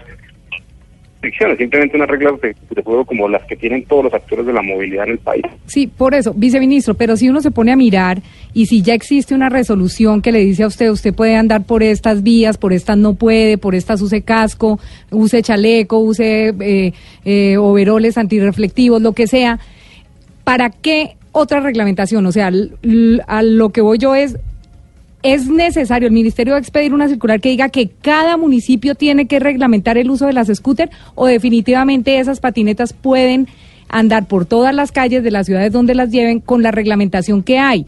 ¿Y por qué se lo digo? Porque la gente cuando la va a parar, como dice Camila, pues van a decir, pero eso dónde está escrito. Entonces, ¿es necesario que esté escrito en alguna parte o definitivamente con lo que hay lo puede resolver cualquier autoridad y puede poner un parte si quiere, por ejemplo? Pues yo creo que más que todo para darle garantías y seguridad jurídica a las empresas que quieren instalarse debe haber una reglamentación clara, que no sea sujeto de interpretación de los policías de tránsito, de los agentes de tránsito, de los actores en cada una de las ciudades, sino que haya una reglamentación clara que estipule las cinco o seis reglas del juego para el uso de este tipo de vehículos y haya garantía jurídica para los inversionistas, garantías para los, la- los entes territoriales que puedan hacer una disposición general y, y aterrizarlo en la reglamentación en sus ciudades y, y el también tenga reglas del juego claras. Yo creo que esto le compete, a- nos conviene a todos que haya una reglamentación por parte del Ministerio de Transporte específicamente para este tipo de vehículos. Pues viceministro Juan Camilo Hostos, muchas gracias por habernos atendido, por habernos dado luces. Sabemos que estaban en piloto, en Cali y en Bogotá, pero el vaticinio, viendo lo que ha pasado en otras partes del mundo, es que probablemente aquí también pues va a ser un modelo exitoso. Vamos a ver qué pasa. Feliz tarde para usted. Ojalá, Camila, ojalá que estos- este tipo de vehículos y este tipo de alternativas de movilidad activa nos den la oportunidad de hacer transiciones de los vehículos de combustión vehículos amigables con el medio ambiente, que no generen trancones, que no generen problemas en el ecosistema de movilidad de, de las ciudades del país. Y desde ya le vamos a apuntar, el Ministerio de Transporte está avanzando en la formulación de la política pública integral de movilidad activa y este tipo de vehículos que nosotros los recibimos como, los vemos como en buenos ojos y, y como decía Rodrigo, nosotros no somos amigos de las restricciones, sino de unas reglas de juego claras que garanticen el respeto de los demás actores de los de la movilidad en el país. Muchas gracias, viceministro. Pues ese es nuestro tema hoy, o ha sido nuestro tema hoy aquí en Mañanas Blue. ¿Usted cree que para proteger su vida el Estado debe prohibir los medios de transporte como las patinetas eléctricas? Precisamente eso que estábamos hablando con el viceministro. Son las 12 del día, 49 minutos. Ya regresamos porque tenemos noticia de última hora. De la interpretación de los hechos en diferentes tonos. Mañanas Blue. Mañanas Blue. Colombia está al aire. Y con su música, Gonzalo, su música que anda un poco depresiva, pero de todas maneras nos gusta porque nos encantan los virus. Dígame la noticia de última hora que tenemos. Tengo dos noticias, Camila. La primera es política y la segunda es de entretenimiento. Comienzo con la política internacional. Además, el presidente Jair Bolsonaro acaba de autorizar la destitución de funcionarios que defiendan ideales comunistas.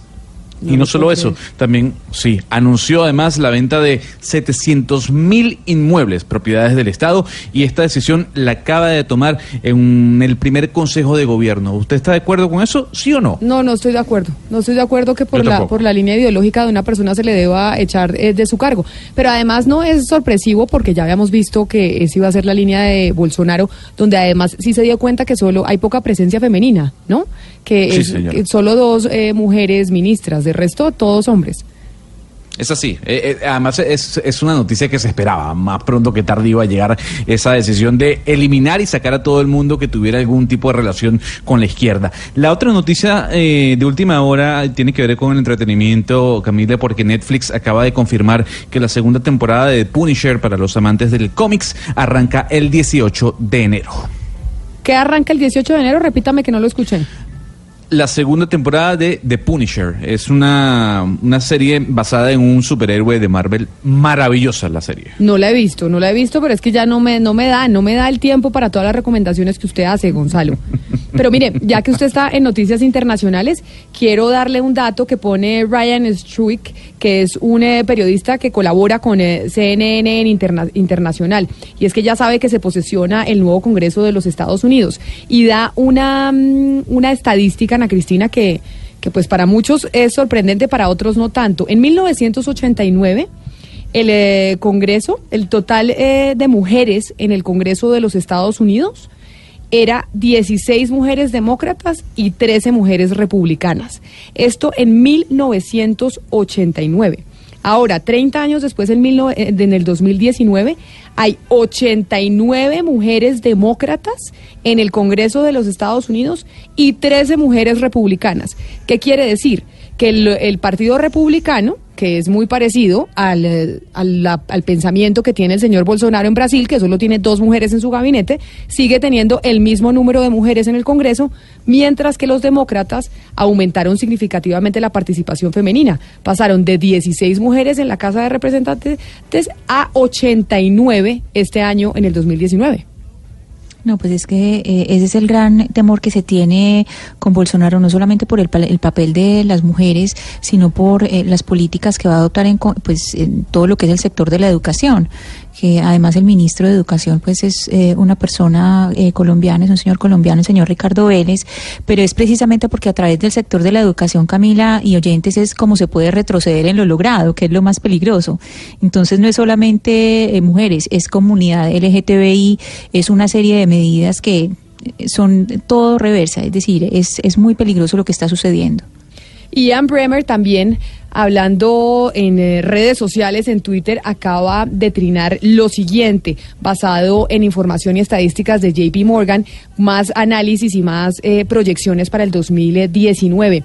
Pombo, a ver, usted que le fascina apostar conmigo y que apostó conmigo el salario mínimo y le acertó a que iba a ser el 6%, ¿cuál cree usted que es la proyección del crecimiento de China económico para este año? Por el orden de del 8%, de 8 a 9.5%. Y de- O sea, bajan. Se pifió. Bajan sí, pero se pifió porque van a estar en, según JP Morgan, China va a creer, crecer 6.2%. Es lo que es lo que proyectan para este 2019.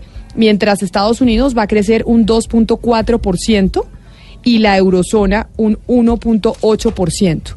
Quiere decir que a pesar de la ralentización del crecimiento de la economía china, sigue siendo eh, la potencia que más va a crecer, según JP Morgan, esto sí, en, el, en este año que estamos empezando. Y la economía mundial, pues por lo menos hay una buena noticia, es que sigue creciendo, crece un 3%, que lo, cuando se habla de crisis es cuando ya no crecemos, ¿no? Cuando no hay Claro. crecimiento y lo que, lo que pronostican es que sí, para el 2019 va a seguir habiendo un crecimiento mundial del 3% en promedio. Sí, ahora hay, que anotar de pronto dos o tres cosas. La primero, que China crezca mucho eh, para los colombianos no significa necesariamente buenas noticias porque ellos exportan hacia Colombia más productos que lo que nosotros les exportamos a ellos. Eh, y sí es relevante el hecho que Estados Unidos siga manteniendo una tasa de crecimiento del Producto Interno Bruto superior o alrededor del 3%. Estoy aquí revisando mi revista de The Economist y está creciendo en el 2018 a una tasa del 3%. Eso es bueno porque Estados Unidos sí es uno de los grandes aliados comerciales. Lastimosamente Europa no ha venido creciendo una tasa que debería ser buena para Colombia superior al 2.5% y eso nos, nos perjudica. Es decir, si nosotros estamos tratando de apuntarle a un 4%, mm, eh, entrevistamos el otro día al director de Desarrollo que nos, diga, y nos, nos comentaba que vamos a crecer al 3% eh, del Producto Interno Bruto, pues evidentemente eh, hay que mirar las noticias del crecimiento comparativo en relación y en función de Colombia. ¿Qué tanto nos beneficia que crezcan unos o que no crezcan? No, pues nos otros? beneficia que crezcan, siempre nos beneficia que crezcan, porque nosotros que somos eh, vendedores, entre otras eh, cosas de commodities, como se les dice, pues nos interesa que crezcan para poder seguir vendiendo y crecer en nuestra economía. Pero mire, de economía y de proyecciones del 2019, ¿hay noticias de Cristiano Ronaldo, Pablo? Sí, porque mire, en este momento se están entregando los Globe Soccer Awards en Dubai, que es el primer premio que se entrega en el año, por supuesto, a los mejores del ¿Y qué tan 2018. importante es ese, ese premio? Por ser en Emiratos Árabes Unidos, en Dubai, hay mucha plata, entonces digamos que tiene su, su trascendencia. por Ah, o ese sea, les dan plata por ese premio. No, digo porque en ese, en ese lugar se reúne mucho dinero, entonces van las superestrellas, están con los años ha tomado fuerza este este premio y pues de hecho los nominados a mejor del año son Antoine Griezmann, Cristiano Ronaldo y Kylian Mbappé. Cristiano Ronaldo acaba de ganar el premio al mejor jugador escogido por los hinchas eh, en esta gala y Fabio Capello, ya también el ex técnico italiano fue homenajeado con el técnico de mejor trayectoria, un homenaje le, le hacen a este entrenador que pasó por el Real Madrid, por el Milan, entre otros, y a lo largo de los próximos minutos se van a ir anunciando más ganadores. Bueno, y pero antes de irnos, queremos escucharlos a ustedes, a los oyentes, sobre nuestro tema del día, sobre las patinetas eléctricas. ¿Creen que para proteger la vida de las personas o su vida, el Estado debería prohibir los medios de transporte como las patinetas eléctricas? En Mañanas Blue los escuchamos. Buenos días, buenos días, periodistas Blue. Eh, saludos a la mesa y al señor que está ahí al aire. Como se están presentando las cosas, o el tiempo, en un futuro no muy lejano, hasta el respirar será reglamentado. Qué tristeza. Así es, está como la señora del burro, que Sí. dice que, que todo lo están prohibiendo y nos van a prohibir hasta respirar. Por eso les estaba mandando internamente a mis compañeros eh, un, eh, una imagen y una foto que, que nos mandaron de Mafalda para decir que estaban prohibiendo todo y que ya dejen de prohibirnos todo, como decía el padre Linero. Vamos a ver qué dice otro oyente. Eh, Camila, muy buenas tardes. Mire, eh, el tema de, estoy de acuerdo con la tecnología, pero aquí, aquí, aquí en Colombia, en- especialmente en Bogotá, aquí no hay espacio y no hay vía para ese tipo de tecnología, para ese tipo de, de transporte, para ese medio de transporte. Y lo principal, no hay cultura. Si peleamos con los de la bicicleta, que no van con los implementos necesarios para manejar bicicleta de noche, no van con los chalecos, no van con los con los eh, con los cascos por seguridad, van en la carretera, van en la vía principal, no tienen en la ciclorruta, tienen su ciclorruta y no quieren ir en la ciclorruta. En fin, eso se va a poner un caos. Yo estoy de acuerdo con la tecnología, con los cambios, eh, la movilidad, mejora la movilidad, pero nosotros los que estamos manejando, aparte de eso, ¿qué seguridad tienen ellos? Claro, pero se da cuenta que muchos oyentes son como don Hugo Mario, que son los de los vehículos, los de los carros, que quieren estar privilegiados siempre Ah. y no les y no les interesa que hayan otras alternativas. Vamos con un último oyente a ver qué nos dice. Hola Camila, mesa de trabajo. Buenos días, les habla Ernei Cabrera Castaño desde aquí de la ciudad de Cali, aquí con una temperatura bastante alta. Referente al tema del día de hoy, que es bastante interesante con el tema de, los, de las patinetas y todo, es importante que el Estado genere una regulación más exhaustiva con, diferentes tipos de tecnologías en vehículos. Desafortunadamente tenemos un Código Nacional de Tránsito, Ley 769-2002, que ha tenido eh, una serie de actualizaciones, pero desafortunadamente se queda corto Bueno, ahí está, ese era nuestro tema del día. Estas nuevas aplicaciones que están llegando a Colombia de patinetas eléctricas. Nos encanta escucharlos a ustedes. Quisiéramos ponerlos, poner todas las opiniones, pero lamentablemente no alcanzamos. Ya saben que nuestro número de contacto es el 316-415-7181 y siempre aquí en Mañanas Blue, cuando Colombia está al aire, queremos escucharlos. Ya llega Meridiano con Ricardo Espina y toda la información. Nosotros nos volvemos a encontrar mañana. Que descansen.